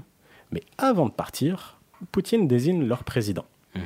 Et il s'appelle Ramzan Kadyrov. Je ne sais pas si vous le connaissez, mais il est bien connu pour son sens de corruption et surtout pour son amour pour les homosexuels. Ouais. Dans Et- quel sens? non, Dans le sens Ironie, où... ironie Ouais, totale. Voilà, c'est ça. Mais euh, hardcore. Goulag. Je préférerais demander dans le doute. Hardcore. Non, non, c'est c'est vraiment, vraiment hardcore. Bref, euh, on revient à notre soir du 23 octobre 2002. Euh, la pièce commence à se jouer et je vous rappelle que c'est une comédie musicale qui parle de soldats russes. Donc à un moment, les spectateurs voient des gens en cagoule avec des trilles rentrer avec des armes. Ils pensent que ça fait partie du jeu de la pièce, mais Mise en scène moderne. Non. Eh si. Et si, bah, c'était des, des- des islamistes, qu'est-ce que tu veux, ils ont créé la Wakba, ils ont créé la Wakba. Bref, euh, là, à un moment, il y a d'autres terroristes qui rentrent. Au total, ils étaient 41 personnes. Il y a eu 22 mecs et 19 nanas. Les meufs, elles étaient toutes armées et elles portaient toutes des ceintures explosifs. Oh, je crois que je vais vomir. je sens mal le sujet, vraiment, c'est le genre de sujet qui me plaît pas. Non, mais il est horrible le sujet. Non, Mais oui. mais- je bah suis oui. un peu traumatisée. Je, Mais oui. je vais partir avant la fin. Je... Non, il reste Bref. le sujet. Pardon, Ilias. Non, je peux pas le Euh, elles, sont, elles sont là pour venger leurs proches euh, tués par les Russes pendant la guerre parce qu'elles n'ont plus rien à perdre. Et elles, elles, elles sont en, en mode euh, martyr. Elles, elles sont en Ah mode oui, elles vont oui, se faire euh, exploser. quoi. ah oui, bah elles sont là pour venger leurs leur maris, leurs frères, leurs oncles, euh, etc. Parmi les gars, un homme se met sur scène et commence à parler en russe. Il s'agit de M- Movsar Barayev, excusez-moi. C'est un Tchétchène de 25 ans, fils d'un chef rebelle mort au combat. Il leur dit qu'ils sont tchétchènes, sauf un, il était saoudien, mais bref, euh, il les, et qu'ils les prennent en, en otage. Si l'armée russe ne retire pas ses troupes de la Tchétchénie, bah ils vont tout faire péter. Jusque-là, message est clair. Voilà. Donc ils vont tout faire péter. Et ils vont tout faire péter. Euh, ils leur demandent donc d'appeler leurs proches et la police pour dire au revoir et pour prévenir quand même la police. Une heure plus tard, la police et l'armée entourent l'opéra. Les journalistes sont aussi présents, donc il y a plein de- de- d'archives sur Internet euh, que vous pouvez voir, c'est assez, assez déstabilisant. À 23h, Poutine passe à la télé pour s'adresser à son peuple et expliquer un peu la situation. Il refuse strictement de négocier avec les terroristes et qu'il n'est pas question de sortir de la Tchétchénie. Les terroristes avaient une radio avec eux, ils ont écouté tout ça. Et pour essayer de le convaincre, qu'est-ce qu'ils font? Bah, Ils relâchent 15 enfants de moins de 12 ans. Ça, c'est chic. Voilà. Non, bah là, On je le sens mal. Ah, je me sens trop mal. Sur... Ah, bah c'est c'est- c'est mal. que le début. Alors, hein. alors, par Non, contre, mais je j'avoue, sais, c'est horrible après. un bel effort sur la prod. Il y a du joli son, il y a de l'ambiance. Merci. et tout. Mais j'ai envie de dire Ça fait monter l'angoisse. Euh, donc, les- euh, ils, avaient, euh, ils lâchent les enfants de moins de 12 ans et tout. Et à, à 100 mètres de là, il y a la police qui installe un centre de contrôle pour essayer de gérer la crise. C'est le général Vladimir Pronachev qui est en charge. Il est responsable de la section antiterroriste de la Russie. Le problème, c'est qu'il a le cul entre deux chaises. D'un côté, il peut pas négocier avec les terroristes parce que le Kremlin le, euh, s'en contre. Et de l'autre côté, bah, s'il lance l'assaut, les terroristes peuvent tout faire péter. Donc il est en méga stress. Surtout qu'en 95, les Tchétchènes avaient déjà pris en otage un hôpital. Les Russes n'ont rien voulu savoir, ils ont attaqué, ils ont lancé l'assaut. Et bilan, bah, 100 otages ont été tués. Donc c'est c'est c'est pas, pas les bons clients pour une prise d'otage. ouais non. Mais du coup ils ont un peu où on les ils bute, ont- on va les buter nous-mêmes. Voilà. ils ont un peu appris de leurs erreurs. Bref, trois heures après le début euh, de la prise d'otage, le général Pronachev contacte les terroristes. Il dit à Barayev que le Kremlin ne veut pas négocier euh, avec euh, lui et les autres Tchétchènes et il demande de relâcher quelques otages. Mais que dalle, il va rien savoir. Pas cool. Il refuse. Pas sympa. Trois- il est 3h30 du matin. Ça fait 6 heures que ça dure. Il y a une centaine de policiers qui entourent le bâtiment quand soudainement, une femme apparaît sur le parking. Et elle se dirige directement vers l'opéra. Personne ne sait qui c'est ni ce qu'elle veut. Des touristes l'interpellent et la ramènent dans la salle. Elle commence à crier, à les insulter. Elle était complètement saoule. Et elle leur disait Mais pour qui vous vous prenez? Vous n'êtes que des bandes de clowns déguisés. Titienne euh, n'était pas content. il se demande comment elle a pu passer la police. Et donc, il pense que c'est une, euh, une espion. Donc, ils sortent de la salle. Hein? Une espionne, du coup, mais. Une espionne. C'est vrai, excuse-moi. Il, euh, il la sort de la salle et il l'exécute. Putain. Oh, putain, Et c'est si- super dur. J'ai fait que la moitié du sujet. Il est 6 heures du Je matin. vous propose de faire une pause de 10 secondes, on respire. Ça va aller. On remet un petit peu des 4 saisons. J'aimais bien, c'était tranquille. Allez, vas-y. Ok, vas-y. Il est 6 heures du matin. Barev commence à paniquer. Il pense qu'une intervention russe va pas tarder. Il tire dans toutes les directions des, des- des sons qui sont suspects. Il pense qu'ils vont passer par le plafond. Du coup, euh, il tire et tout. Et les, les, les, otages, les otages, ils sont, ils sont pas dans des conditions très très Ils cool. pas, ils sont pas sereins, sereins. Voilà, ils sont, ils sont et de plus en plus in- insupportable. Euh, ils ont faim, ils ont soif. Du coup, les Tchétchènes, qu'est-ce qu'ils font? Ils leur donnent des bonbons et des briques de jus euh, qu'ils avaient pris euh, Dans les distributeurs euh, derrière. Une Et, petite pièce, j'imagine. et le truc, c'est que Pas 5 centimes. pire, le pire dans tout ça, c'est que les toilettes étaient trop loin de la salle. Ils voulaient pas s'amuser à faire les raccompagner, euh, machin. Donc, ils les font pisser dans la fosse de l'orchestre. Oh, cool. Donc ça pue mais énormément. Et J'ai passé un très très bon week-end comme vous pouvez le remarquer. J'ai Ah bah oui, on écouté plein de reportages. le et détail tout, que euh. tu as mis dans ce. Bref, H plus 12. Bazar, Je peux te faire un câlin avant H plus 12. Bariev autorise deux médecins à venir récupérer le cadavre de la personne qui était morte. Donc c'était apparemment c'était pas une espionne, c'était une dame qui tenait un- une supérette. Et visiblement, elle a abusé sur la vodka. Euh, il laisse aussi partir 39 autres personnes. Deux femmes enceintes, ceux qui sont malades et les musulmans. C'est Une explication Bah, ils étaient musulmans. Ok. Ils ne méritaient pas d'aller en enfer pour eux. Très bien. Bah, chacun ses raisons, écoute. Hein, C'est pourquoi ça. C'est ça. euh, Bref, le général Pronechev recontacte Bariev. Mhm. On va attendre qu'il réponde. Ah, c'est Philippe Digression, ça. Philippe. Non. Donc il lui offre une solution. Soit il relâche tous les otages, soit il, il- euh, enfin non, il- s'il relâche tous les otages, il sera escorté hors du pays. Mais que nenni, Bariev est frustré qu'il le prenne pour un con. Il savait que c'était un piège qui. voilà. Oui, il était il malin. Mais heureusement, Franchitti, un journaliste britannique, réussit à rentrer en contact avec lui et lui propose de faire passer son message à la télé. Ça a un peu calmé les choses. Il passe à la télé à minuit. Les archives existent, encore une fois, vous pouvez les voir si, Vous n'êtes pas assez déprimé. Et... Bon, bah, ça va. Euh, Pour l'instant, ça va. et- Par contre, honnêtement, demain les archives. Ok. À l'antenne, il dit que, que c'était pas un terroriste parce qu'il demande pas d'argent ni un Non. avion. Et tout ce qu'il veut, lui, c'est le retrait des troupes russes. C'est tout ce qu'il demande. Oui, ça va. C'est simple comme revendication. C'est tout. Donc, vendredi 25 octobre, 3h du matin. H plus 30. Pronachev est pressé par le Kremlin pour en finir. Il galère à trouver une solution qui ne se finit pas en bain de sang. Un de ses conseillers propose une solution un tout petit peu extrême. C'est un gaz anesthésique qui endormira tout le théâtre. Le problème, c'est que ça n'a jamais été utilisé. En plus de ça, c'est un gaz développé par le KGB, et donc c'est ultra secret. On sait pas qui ce qu'il y a dedans et tout. A que Ultra pas géré du tout. quoi. et en plus de ça, il y a plusieurs risques. Euh, si les touristes voient qu'ils sont en train de se faire. euh, tu tiens ton cœur, ça me fait chier. Tu veux que j'arrête? J'ai envie d'enlever mon casque pour avoir les bruitages. Bon, j'a- J'enlève. euh, Non, parce que je veux le vivre jusqu'au bout, tu vois. ok. Bon, c'est pas grave. Euh, Si elle vomit, c'est toi qui fais nettoyer le tapis. Hein. Donc, il y a plusieurs risques. Si les touristes voient que c'est en train de se faire gazer, ils vont peut-être tout faire exploser.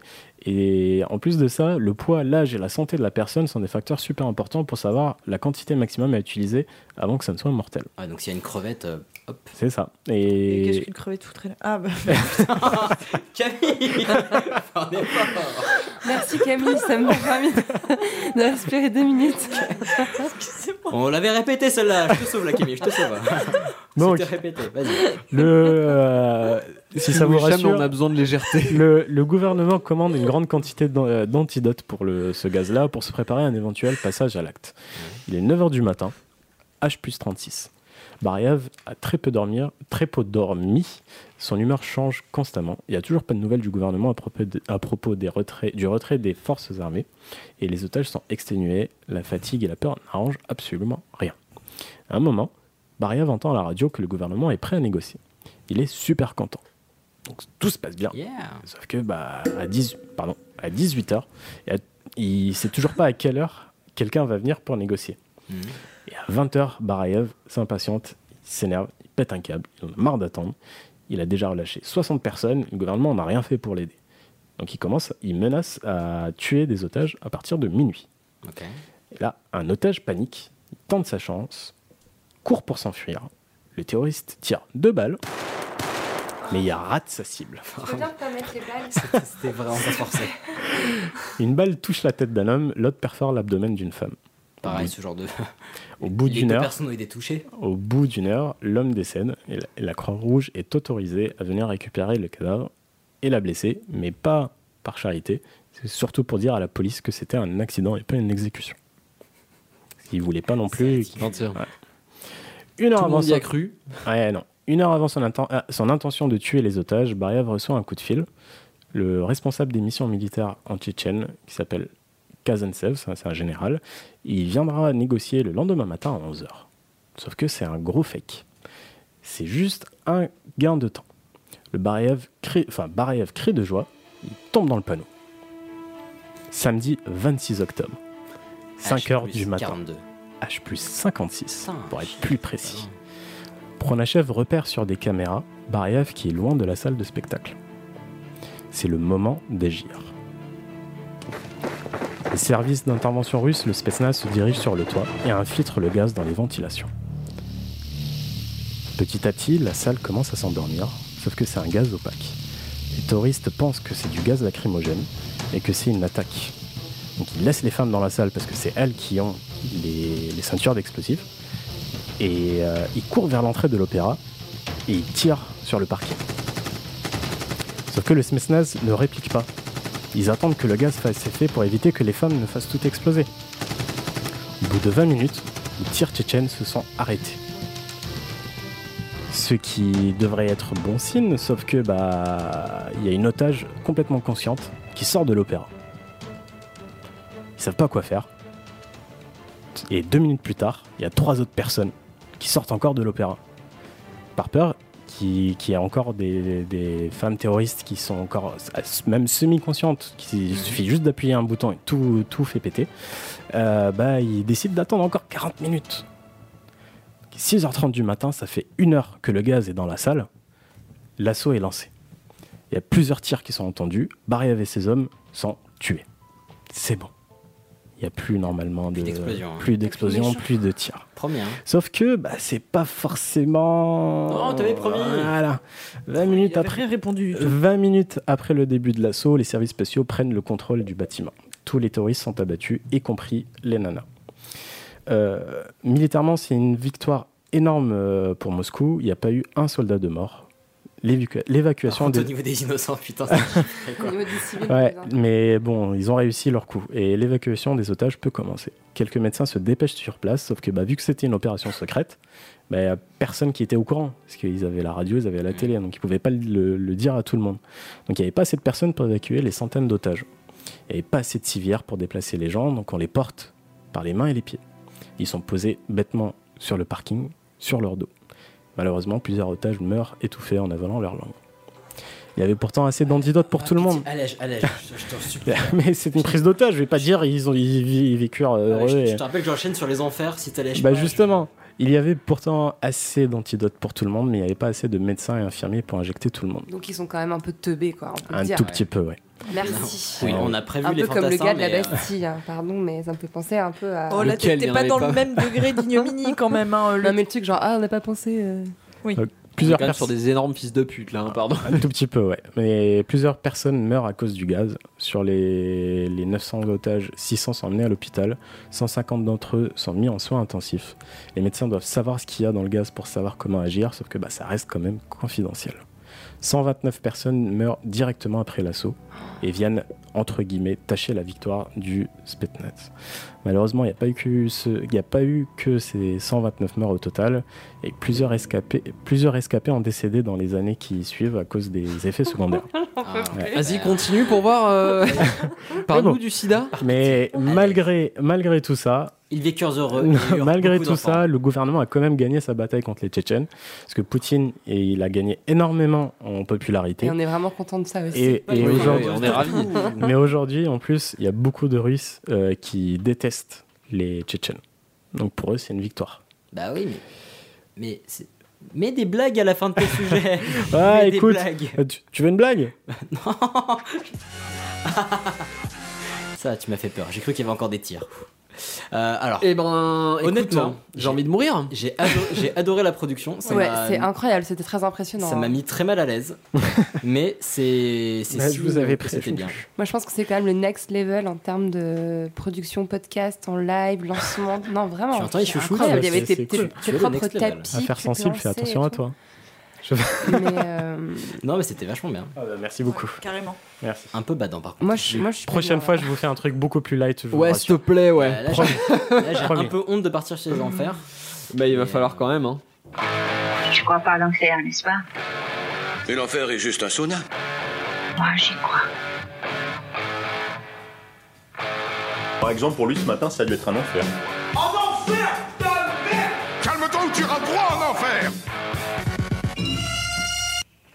Oui, donc parlons de l'enfer. Euh, Ah, léger. Ah, justement. Cool. Ah, bah, normalement, ça ne va pas être trop violent. Je l'ai fait léger. Alors, euh, bah, justement, à la base, je voulais parler d'un type d'enfer particulier. Donc, euh, je voulais parler justement des. euh, en gros, des armées des enfers. Et justement, je me suis dit, mais pourquoi on dit les enfers? Alors, du coup, pour Ah. vous, c'est- pour vous, c'est quoi l'enfer? Pour moi, c'est les, Il y a plusieurs les étages. Pour moi, de Dante. quoi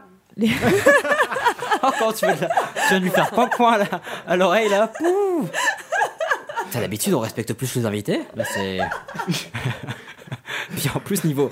Même hors, posté- hors, hors podcast, en niveau civique, c'était très très bas là, quand même. Mais non, c'était Donc- des buzzers. Donc tu Vas-y, disais, pardon, vas-y. Non, je sais pas, les enfers de Dante, là, ça me fait penser aux neuf cercles de l'enfer ou je sais pas quoi. Mais, Ah ouais. euh, Je suis d'accord avec ça.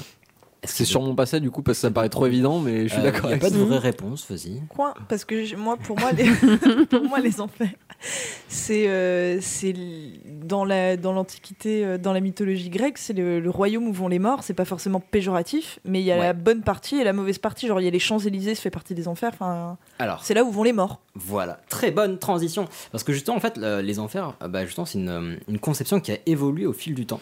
Donc je me dis, bah, quelles sont ces différentes conceptions? Donc je vais faire le tour de quelques conceptions des enfers, euh, bah, en commençant par les premières. Donc je vais pas m'arrêter sur une culture en particulier, mais je vais essayer de l'imager à chaque fois. Donc par- partez pas du tout du principe que c'est un sujet exhaustif, c'est un sujet qui va être illustré mais pas exhaustif. Donc on va commencer par les, Ok. premiers en- les premiers enfers. Donc ça, c'est globalement ce qui a été, euh, bah, ce qui est venu dès que très tôt en fait, dès qu'il y a une conscience de l'existence, forcément on se demande toujours, bah, quand il y a une personne qui meurt, où est-ce qu'elle va? Donc ça, c'était à, à peu près le début, donc ça, ça date de oulala très longtemps avant. Et euh, initialement, bah, justement, il n'y avait pas de notion de bien ou de mal, il y avait juste une notion d'un endroit qui était imaginé où les corps vont, où les esprits vont. Donc il n'y avait avait pas de châtiment, il n'y avait rien de tout ça, pas de flamme, pas de fouet. Euh, et généralement, dans la plupart des cultures, bah, il y avait une il y a, en fait, c'est un endroit où les esprits se rendent et où la vie suit son cours, mais dans un endroit un petit peu gris, dans un espèce de marasme global. euh, Et euh, il y a en fait une espèce de continuité de la vie. Donc il n'y a pas une notion de karma, c'est pas ah tiens, fais des bonnes actions et il va t'arriver un truc cool, mais il y a une notion de continuité. Genre si tu faisais telle chose dans ta vie, bah, tu vas continuer à la faire dans, euh, dans, bah, après ta mort. Euh, et en fait, bah, a- on sent qu'il y a déjà un premier rôle de régulation de la société qui est bah, si tu veux avoir une éternité euh, agréable bah, et une vie agréable ou fais quelque chose de ta vie qui, euh, que tu vas vouloir faire toute ton, toute ton éternité. Mhm. Donc on voit un des premiers rôles sociaux de, euh, des enfers. Il y a notamment justement chez les Vikings où il y avait une notion de d'enfer ou cette enfin pas chez les Vikings pardon mais plutôt en- bah, dans les pays nordiques mais euh, une notion d'enfer où c'était voilà un endroit très froid où les corps reposaient suivaient leur cours en fait suivaient, suivaient le, le cours de leur vie enfin de leur après vie mais euh, voilà il n'y a pas de, chanti- de châtiment particulier Euh, maintenant on va passer aux enfers païens les enfers païens, c'est les enfers euh, principalement polythéistes, ou en tout cas les enfers qui sont liés à des, euh, des religions ou des rites qui sont liés aux esprits. Euh, c'est un enfer déjà qui devient beaucoup plus épique. Il y a plus, c'est le- l'enfer de, de l'aventure, de, de- Il y a des passe- idoles, il y a des. Ouais, il se passe plein de choses dans ces enfers. Euh, déjà, il y a des cultures où ces enfers gagnent une localisation. C'est-à-dire que sur Terre, il y a un endroit précis, on dit que c'est l'entrée des enfers, et on peut s'y rendre, on peut y voyager, on peut avoir des aventures là-dedans. Donc il y a notamment certaines, euh, bah, certaines cultures euh, européennes où on dit que bah, les enfers sont dans tel coin, et si vous vous y rendez, vous pouvez vous y rendre et euh, retrouver vos proches, etc. Et oui, puis- en Europe d'ailleurs, les, les enfers grecs, il me semble qu'ils ont une localisation précise en Europe. Euh, alors, il me semble aussi, Oui. je ne vais pas dire de bêtises, mais je- C'est euh, là où coule le fleuve Styx, Oui, qui est au nord de la Grèce. Oui, mais si je je euh, me rappelle pas bien. le, le lieu. Tant pis, on fera ça. J'ai plus le nom, mais c'est le nord de la Grèce. Alors, sachant qu'en fait, bah, justement, dans les enfers grecs, je vais en parler juste après, mais il y a plusieurs fleuves. Le Styx, c'est un des plus connus, mais il y en a beaucoup. Il y a l'Achéron, il me semble, enfin, il y en a plein. Le Tarn. Euh, non, La il y a le- Loire. Il y a le Tartare, il me semble, non, un truc comme ça. Sans le, Le bleu- Le Tartare, c'est un lieu des enfers, un- mais je, suis, je sais Ouais. plus si c'est un fleuve. Ah, c'est pas le lieu où, où reposent les titans, mais bon, passons, c'est un Oui, détail. mais c'est un pic, c'est une montagne. Voilà. Une montagne de viande crue. Justement, dans, dans ces. Dans ces- Excusez-moi, c'est la fin de l'épisode. je- pas encore, pas encore. Non, mais enfin, si, plus proche de la fin Alors, du début. Mais bon. Donc nous disions donc dans ces enfers épiques, donc c'est vraiment l'enfer où il y a, va y avoir toutes les aventures, toutes les folies. euh, il y a des, euh, c'est souvent en fait une, une suite d'épreuves pour s'y rendre parce qu'on a une mission euh, à accomplir. On veut rencontrer quelqu'un, on veut sauver quelqu'un. Donc il y a souvent des épreuves qui se retrouvent et notamment par exemple le fait de traverser un pont qui devient de plus en plus fin, le fait de traverser une rivière. Donc y a tout, tout, C'est une- Colanta, quoi. Bah il y a toute une notion de passage. Il y a, il y a un truc. Référence nulle. Donc, si on prend par exemple le panthéon grec, on en parlait. Le panthéon grec, ce qui est intéressant, c'est qu'en fait, il est très complexe. Il y a beaucoup d'acteurs différents. Il y a des dieux, il y a des héros, il y a des titans. Et en fait, pour tous ces acteurs différents, pour les différencier, il faut qu'ils aient des aventures. Il faut qu'il y ait de l'action. Il faut qu'ils puissent réaliser des choses. Et donc, les enfers, c'est l'endroit parfait. Parce qu'il va pouvoir y avoir du châtiment, il va pouvoir y avoir des, enfin, de l'action, des, des quêtes. Donc, c'est une des choses. En fait, ça, ça participe à l'histoire globale de la mythologie. Donc c'est important, c'est pas à, cette époque, c'est pas forcément le lieu de damnation des hommes, mais c'est un lieu d'aventure des, euh, des personnages de la mythologie grecque. Donc c'est ça qui est super important en fait. À l'époque, il y a certaines, euh, il y a des visiteurs, notamment des enfers, comme euh, Hercule, Orphée. Donc Hercule, euh, il a fait des trucs de foufou là-dedans. Euh, Orphée, il allait chercher sa Il si dis pas de récupérer sa zouze, ouais. N'est-ce pas? Et il s'est planté comme une. Ouais, parce il s'est retourné. Ouais, À la ouais. dernière minute. Ouais. Exactement. Pas joué à grand chose. Elle m'énerve tellement cette faire. histoire. Ouais, pareil. On va Elle aller- est il se horrible, retourne à la dernière minute, mais espèce de double con Ça me rend fou. Il y a des punitions aussi, il me semble que c'est Si- Sisyphe. Euh, alors je sais plus s'il se faisait becter le foie ou s'il pousse un Ah rocher. oui, Je pense c'est le rocher, il me semble. hein. Il y en a un C'est qui celui se qui pousse le caillou, tout à fait. il pousse un caillou éternellement. Il y a le- tonneau des Des Danaïdes dans le même esprit. Le tonneau sans fond qu'il faut remplir. Mm. Pas facile. Et justement là, ce qui est rigolo, enfin ce qui est rigolo, ce qui est intéressant, c'est qu'on voit que c'est des histoires en fait, mais qui le but c'est qu'elles puissent servir de morale aux hommes en fait. Les hommes, on leur dit pas forcément tu vas finir en enfer et être damné éternellement. On dit tiens c'est une histoire qui illustre un fait et tu vas t'en servir dans ta vie. Enfin c'est censé t'apprendre quelque chose. Euh, donc l'enfer euh, pour les, euh, bah, les enfers païens, en tout cas ceux dont on parle, c'est bah, comme disait Camille tout à l'heure, c'est le royaume des morts, mais c'est pas forcément une punition éternelle. Et euh, les hommes, en tout cas, la, la notion de, de châtiment éternel pour les hommes est pas tout à fait fixée. Elle va venir plutôt avec ce que j'ai nommé donc les enfers éternels, oulala, créativité, avec les enfers d'influence chrétienne. Et oui. Les Euh, fameux. Voilà, c'est ceux qu'on connaît le plus. Et donc, euh, quand je dis influence chrétienne, c'est la plus forte. Mais en fait, bah, on a beaucoup parlé. Bah, on a parlé de l'islam, on a parlé- du christianisme récemment. Et oui, les babouches qui brûlent. Oui, et qui alors, font bouillir le cerveau. Mais c'était pas le sujet. Ah si, une sorte de... Non, la question c'était qu'en fait ces religions elles s'influençaient beaucoup l'une l'autre à l'époque et typiquement dans le judaïsme, euh, dans le- les premiers temps du judaïsme, il y avait pas les enfers n'étaient pas très décrits, c'était pas une, une Mm. notion qui était très abordée. Mais avec le temps, c'est euh, quelque chose qui est devenu un, bah, comme un fait de société en fait. Et on en a parlé aussi pendant quand on parlait du christianisme. C'est aussi pendant le passage du, euh, d'un polythéisme majeur à un monothéisme majeur que ces questions se sont posées de bah, qu'est-ce qui se passe après? Et euh, ce qui était intéressant notamment, c'est que dans le polythéisme, il y a régulièrement un châtiment des dieux vers l'homme. Parce que bah tiens, la foudre tombe sur ta maison, ou il y a une inondation, ou t'as une mauvaise récolte. C'était facilement interprété comme un châtiment de, bah, des dieux vers les hommes. Alors qu'en fait, dans le christianisme, ou en tout cas les religions proches, il y a peu ça. Il n'y a pas vraiment de châtiment de Dieu qui dit Ah, tiens, je vais te faire souffrir. Par contre, du coup, pour, pour d'un point de vue bah, effectivement machiavélique de certaines personnes mal intentionnées, pour contrôler les croyants, il fallait quelque chose, il fallait un châtiment fort. Donc le châtiment éternel était requis. Si tu veux pas avoir un châtiment éternel et infini, il faut bien te comporter ou te comporter comme ceci Et ou comme cela. Ça va même au-delà de ça, c'est que euh, le, enfin, même si tu te comportes bien, euh, dans 99% des cas, tu passeras quand même par le, purg- euh, le purgatoire. Oui, mais le, le but c'est de d'éviter euh, cette infinité. Oui, voilà, mais même le purgatoire, tu peux te taper deux siècles de babouche enflammée, quoi. Enfin, Mais qu'est-ce face à l'infinité? N'est-ce pas? C'est pas cool. On est en train de deviner sur l'hypothétique, on est d'accord Non. On verra. Alors, on parle. ok, je peux plus rien dire. Donc, on parlait de porosité, bah, dans ces enfers chrétiens, ça sera mon, exemple particulier. Euh, il y a justement une certaine porosité avec les anciennes croyances. On a vu que, bah, justement, parmi les, premiers chrétiens qui n'étaient pas tout à fait chrétiens, enfin, pas euh, à proprement parler, euh, bah, il y avait encore des personnes qui vénéraient Osiris, qui vénéraient ce genre de divinité. Et donc, il y a une certaine porosité par rapport à d'autres croyances égyptiennes, phéniciennes. Et donc, les enfers chrétiens, donc déjà, c'est une notion qui s'est construite au fil des années, mais pendant des centaines d'années. Donc, c'est quelque chose de très vaste, il n'y a pas une vision des enfers. Et donc, euh, ces enfers euh, sont, en tout cas suivant certaines personnes, peuplés de démons, euh, dont certains en fait sont d'anciennes divinités de, euh, bah, de religions égyptiennes, phéniciennes. Donc, on a parmi eux des noms que vous pourrez retrouver dans soit la culture pop, donc des jeux vidéo, des films, des séries. Vous allez certainement reconnaître des noms parmi Baal, Mhm. Belzébuth, Satan, Lucifer Oui, oui.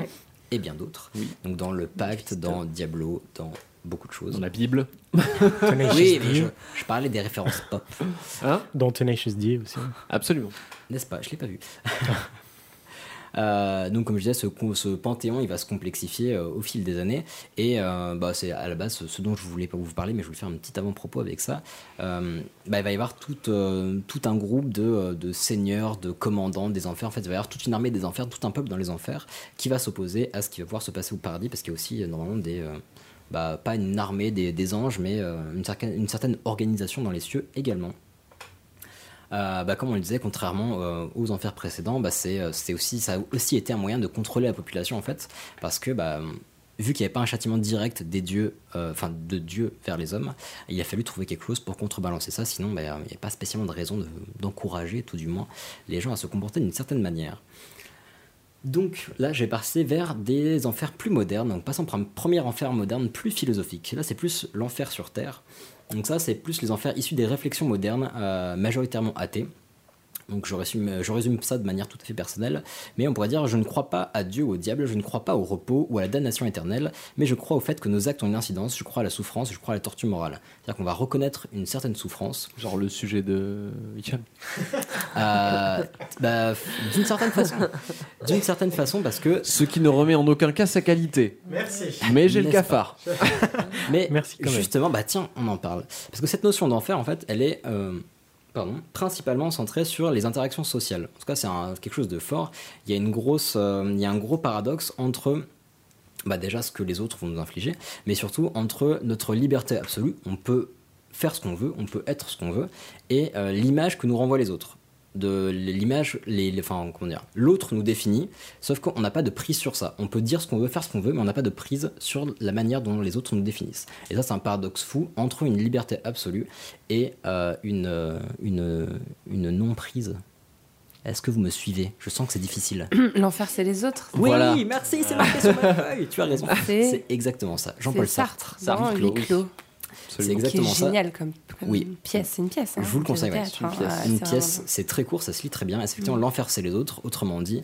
Euh, bah voilà, vous, vous allez pouvoir euh, essayer de bah, suivre votre vie comme vous le sentez, mais euh, la vision que les autres vont avoir de vous va vous torturer éternellement. Mm. Et ce qui est fou, c'est que vous n'avez aucune prise là-dessus en fait. Quoi que vous fassiez, vous n'aurez aucune prise dessus. Ah, tu peux arrêter de mettre ton pantalon saumon déjà. J'aime beaucoup ce pantalon saumon, donc justement je le fais pour moi, pas pour vous. Si, si, qu'il le porte, comme ça il va s'user, il va devoir le jeter. Il est très bien ce pantalon. Donc je vous conseille euh, Huis clos de Jean-Paul Sartre. Euh, c'est pas trop dans ses paradoxes d'enfer, mais je vous conseille également euh, Le Diable et le Bon Dieu de Jean-Paul Sartre, qui est Oui. ma Tout pièce préférée, qui est excellent. Et, j'attends. on, on y revient, mais, la, mais la Divine Comédie aussi, si vous l'avez jamais lu, euh, Oh oui. ce serait Oui. bien de la lire. de Dante euh, et j'ai voulu le lire, enfin j'ai voulu l'acheter en tout cas et j'ai vu que c'était en Ouais, sur, poésie. sur une semaine, c'est faut y aller quoi. Ouais, c'est un petit peu Pour costaud. tout, tout digérer, c'est. Après avoir complexe. écouté la chronique d'Hicham, en tout cas. Pardon, je peux plus m'en empêcher. Pas grave. Mais je vous Non. prépare justement à ça. moi. C'est- C'est c'est gentil. Tu as Je vais raison. préparer à tout. Très gentil. Dieu te bénisse mon fils. Pardon. Ah, mais- Euh, après ces enfers modernes, euh, je vais vous faire un, un tout petit passage vers des enfers numériques Allez. dont on parle moins. Est-ce que certains d'entre vous ont vu Altered Carbone Non. Non. Je- Ah Je me suis endormi au bout de 20, minutes, 20 secondes. Eh ben c'est cool, j'ai un bon public devant moi. Euh, en fait, ça fait. Alors, il y, a y a une grosse référence dans Altered Carbone, mais il y a aussi un, un sujet qui nous était proposé par un auditeur, il me semble que c'est un auditeur, qui parle justement des enfers numériques et d'un paradoxe qui est lié, mais je vous parlerai du paradoxe une autre fois. Et surtout, bah voilà, vous voyez qu'aujourd'hui, on travaille beaucoup sur les intelligences, les intelligences pardon, artificielles, sur le fait de reproduire une conscience, une personnalité, des sentiments. Donc déjà, on peut imaginer qu'on peut reproduire une personne humaine, mais aussi qu'on peut euh, transférer, imaginons, une personne humaine, euh, en tout cas la représenter de manière numérique. Si on la représente de manière numérique, on pourrait effectivement la faire souffrir de manière éternelle, lui faire, souffrir, lui faire subir les pires supplices. C'est dans Black fait- Mirror, il y a un truc Oui. comme ça. Oui, ça- cet épisode m'a dégoûté. Et Dans les, les- donc- le jeu vidéo, là. Ouais, le dernier de la saison. On continue à mettre l'ambiance. Désolé, pas- désolé, désolé. Non, mais t'as as raison, et ça nous fait effectivement un enfer numérique. C'est-à-dire imaginez que euh, j'ai la technologie permettant de transférer euh, toute la personnalité de Camille, sa, sa personnalité, ses Ouais. souvenirs, ses sentiments, C'est ses, Franche-Comté. ses, ses sensations euh, de manière numérique. Ça Je pourrais lui faire subir les pires supplices et, euh, et obtenir les pires aveux ou faire durer ça de manière éternelle. Et donc ce serait donc une, euh. Une représentation numérique des enfers. T'es puni, t'as de la réverb. Allez, c'est fini pour moi. c'est très bien. Merci beaucoup Et pour ben, euh, ce, ce petit aperçu. Pour cet enfer expéditif. Qui nous attend. Mais cet enfer tout de même. un peu glauque comme sujet. Tu peux parler toi. j'ai essayé, essayé d'alléger. Non, c'était cool. Bah, c'était cool, c'était un super épisode en tout cas, Mhm. c'était vraiment un Très sincère varié. plaisir euh, Lorraine de te recevoir. Bah, j'ai passé un très très bon moment, même si je suis plus déprimée qu'avant. Désolée. Enfin, je Ah suis ouais. désolée. Ça, Ascenseur ça va moins que tout à l'heure. Non, c'était vraiment un Non, sincère non, je rigole, j'ai passé un très bon moment. Promis, On la fera- prochaine fois fera un sujet sur les hamsters. Ah on fera, oui. on fera un Non, épisode mais pour il y aura toi. des animaux sur mon prochain sujet. Pour toi, on fera un hors-série spécial chaton. Ah oui, des petits Ah, chiens. Ah un- oui. Un sujet, je dis pas, mais un épisode. Ah si Si, Oh, c'est jouable. On C'est carrément on- jouable. On loue des chatons, on les met sur la table et tout. Oui, oui. Avec Où les petits miaulements, ce sera chatons tellement mignon. Oui. Bah, on demande à des amis qui ont des chatons, on leur loue.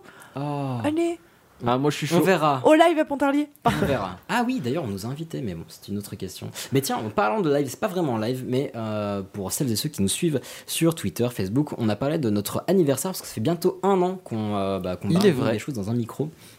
Et que vous nous suivez, donc vous avez euh, oui. soit un, un intérêt notable, soit une, une Soit des gros endurance euh, problèmes mentaux. tout à fait euh, respectable. Et non, voilà, ça nous fait super plaisir bah, que vous nous suiviez, d'échanger avec vous, bah, que vous nous écoutiez déjà. Bien que. De plus en plus, vous nous fassiez des retours. Et ça, vraiment, c'est un des kiffs euh, sans nom, que vous soyez critique vis-à-vis de ce qu'on fait, c'est trop cool. Et que ça vous donne envie de, de partager d'autres choses, donc c'est trop bien. Et là, le but, voilà, c'était de fêter notre premier anniversaire avec vous. Euh, bah, L'idée, c'est de faire une petite soirée dans un bar. On va pas forcément enregistrer d'épisodes live. Le but, c'est vraiment de pouvoir discuter avec vous. On va quand même passer avec un micro. Euh, bah, je vous conseille de vous rendre sur Facebook parce qu'on a expliqué le principe. Mais le but, c'est de vous faire préparer, enfin, de vous encourager en tout cas à préparer un petit pourquoi Pourquoi ou un comment ou Comment. un euh, saviez-vous que. Euh, Pourquoi quand je m'endors, j'ai un gros sursaut de merde Voilà, typiquement, en gros, une petite question qui va susciter une explication de 30 secondes, pas plus, pas besoin que ce soit compliqué. Et on va passer avec un micro pour enregistrer tout ça. Et surtout avoir les réponses, parce qu'on m'a déjà dit, mais on vient avec les questions, après il se passe quoi Ah oui, alors on n'est pas, Voilà. on n'est pas des On génies. dit. on est- tombé sur pas- un génie. euh. Ouais, J'avais mal compris aussi. Non, mais c'est Ah, vrai que la précision. Non, mais on me l'a euh, déjà dit. Vous allez avoir la Ouais, réponse prête à dégainer comme ça euh, genre, ouais, Ils sont forts, hommes En même temps, on a une Camille. Euh, avec Allez. Camille, euh, Je sais qu'on peut répondre à tout. Pourquoi là puis s'il y a un truc sur les animaux, il y a le chroniqueur animalier. euh. Mais voilà, bon bah donc dans tous les cas, on vous encourage à en tout cas bah, nous suivre sur Twitter, Facebook, il y a toutes les informations. Ce sera le euh, vendredi 25 mai Tout à fait. Paris. On va trouver un bar rapidement dès qu'on aura une petite estimation de Tout à fait. combien nous serons, mais ça se remplit rapidement. Donc euh, inscrivez-vous, inscrivez vos Venez. amis et puis venez, ça sera cool. On veut voir vos têtes. Voilà, ça sera pas guindé, ça sera plaisir, discussion. Donc soyez tranquilles.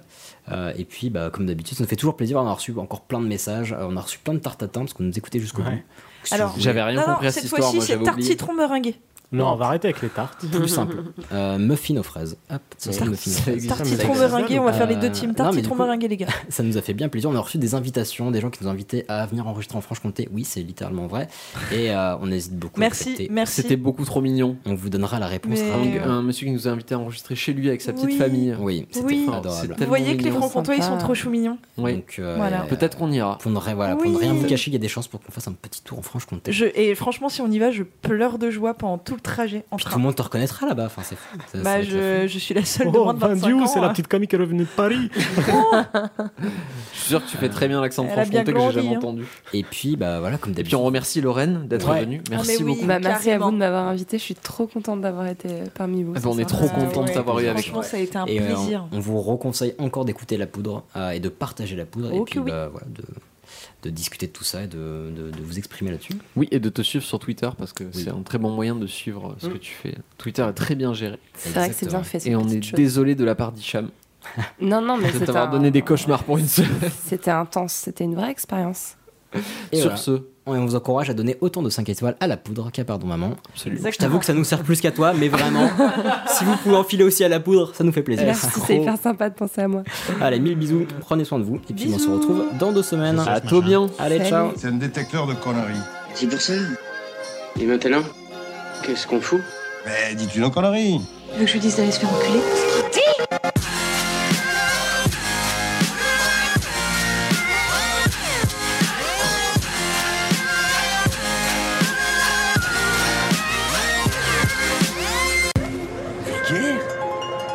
Ça vulgaire. Oui, je trouve ça vulgaire.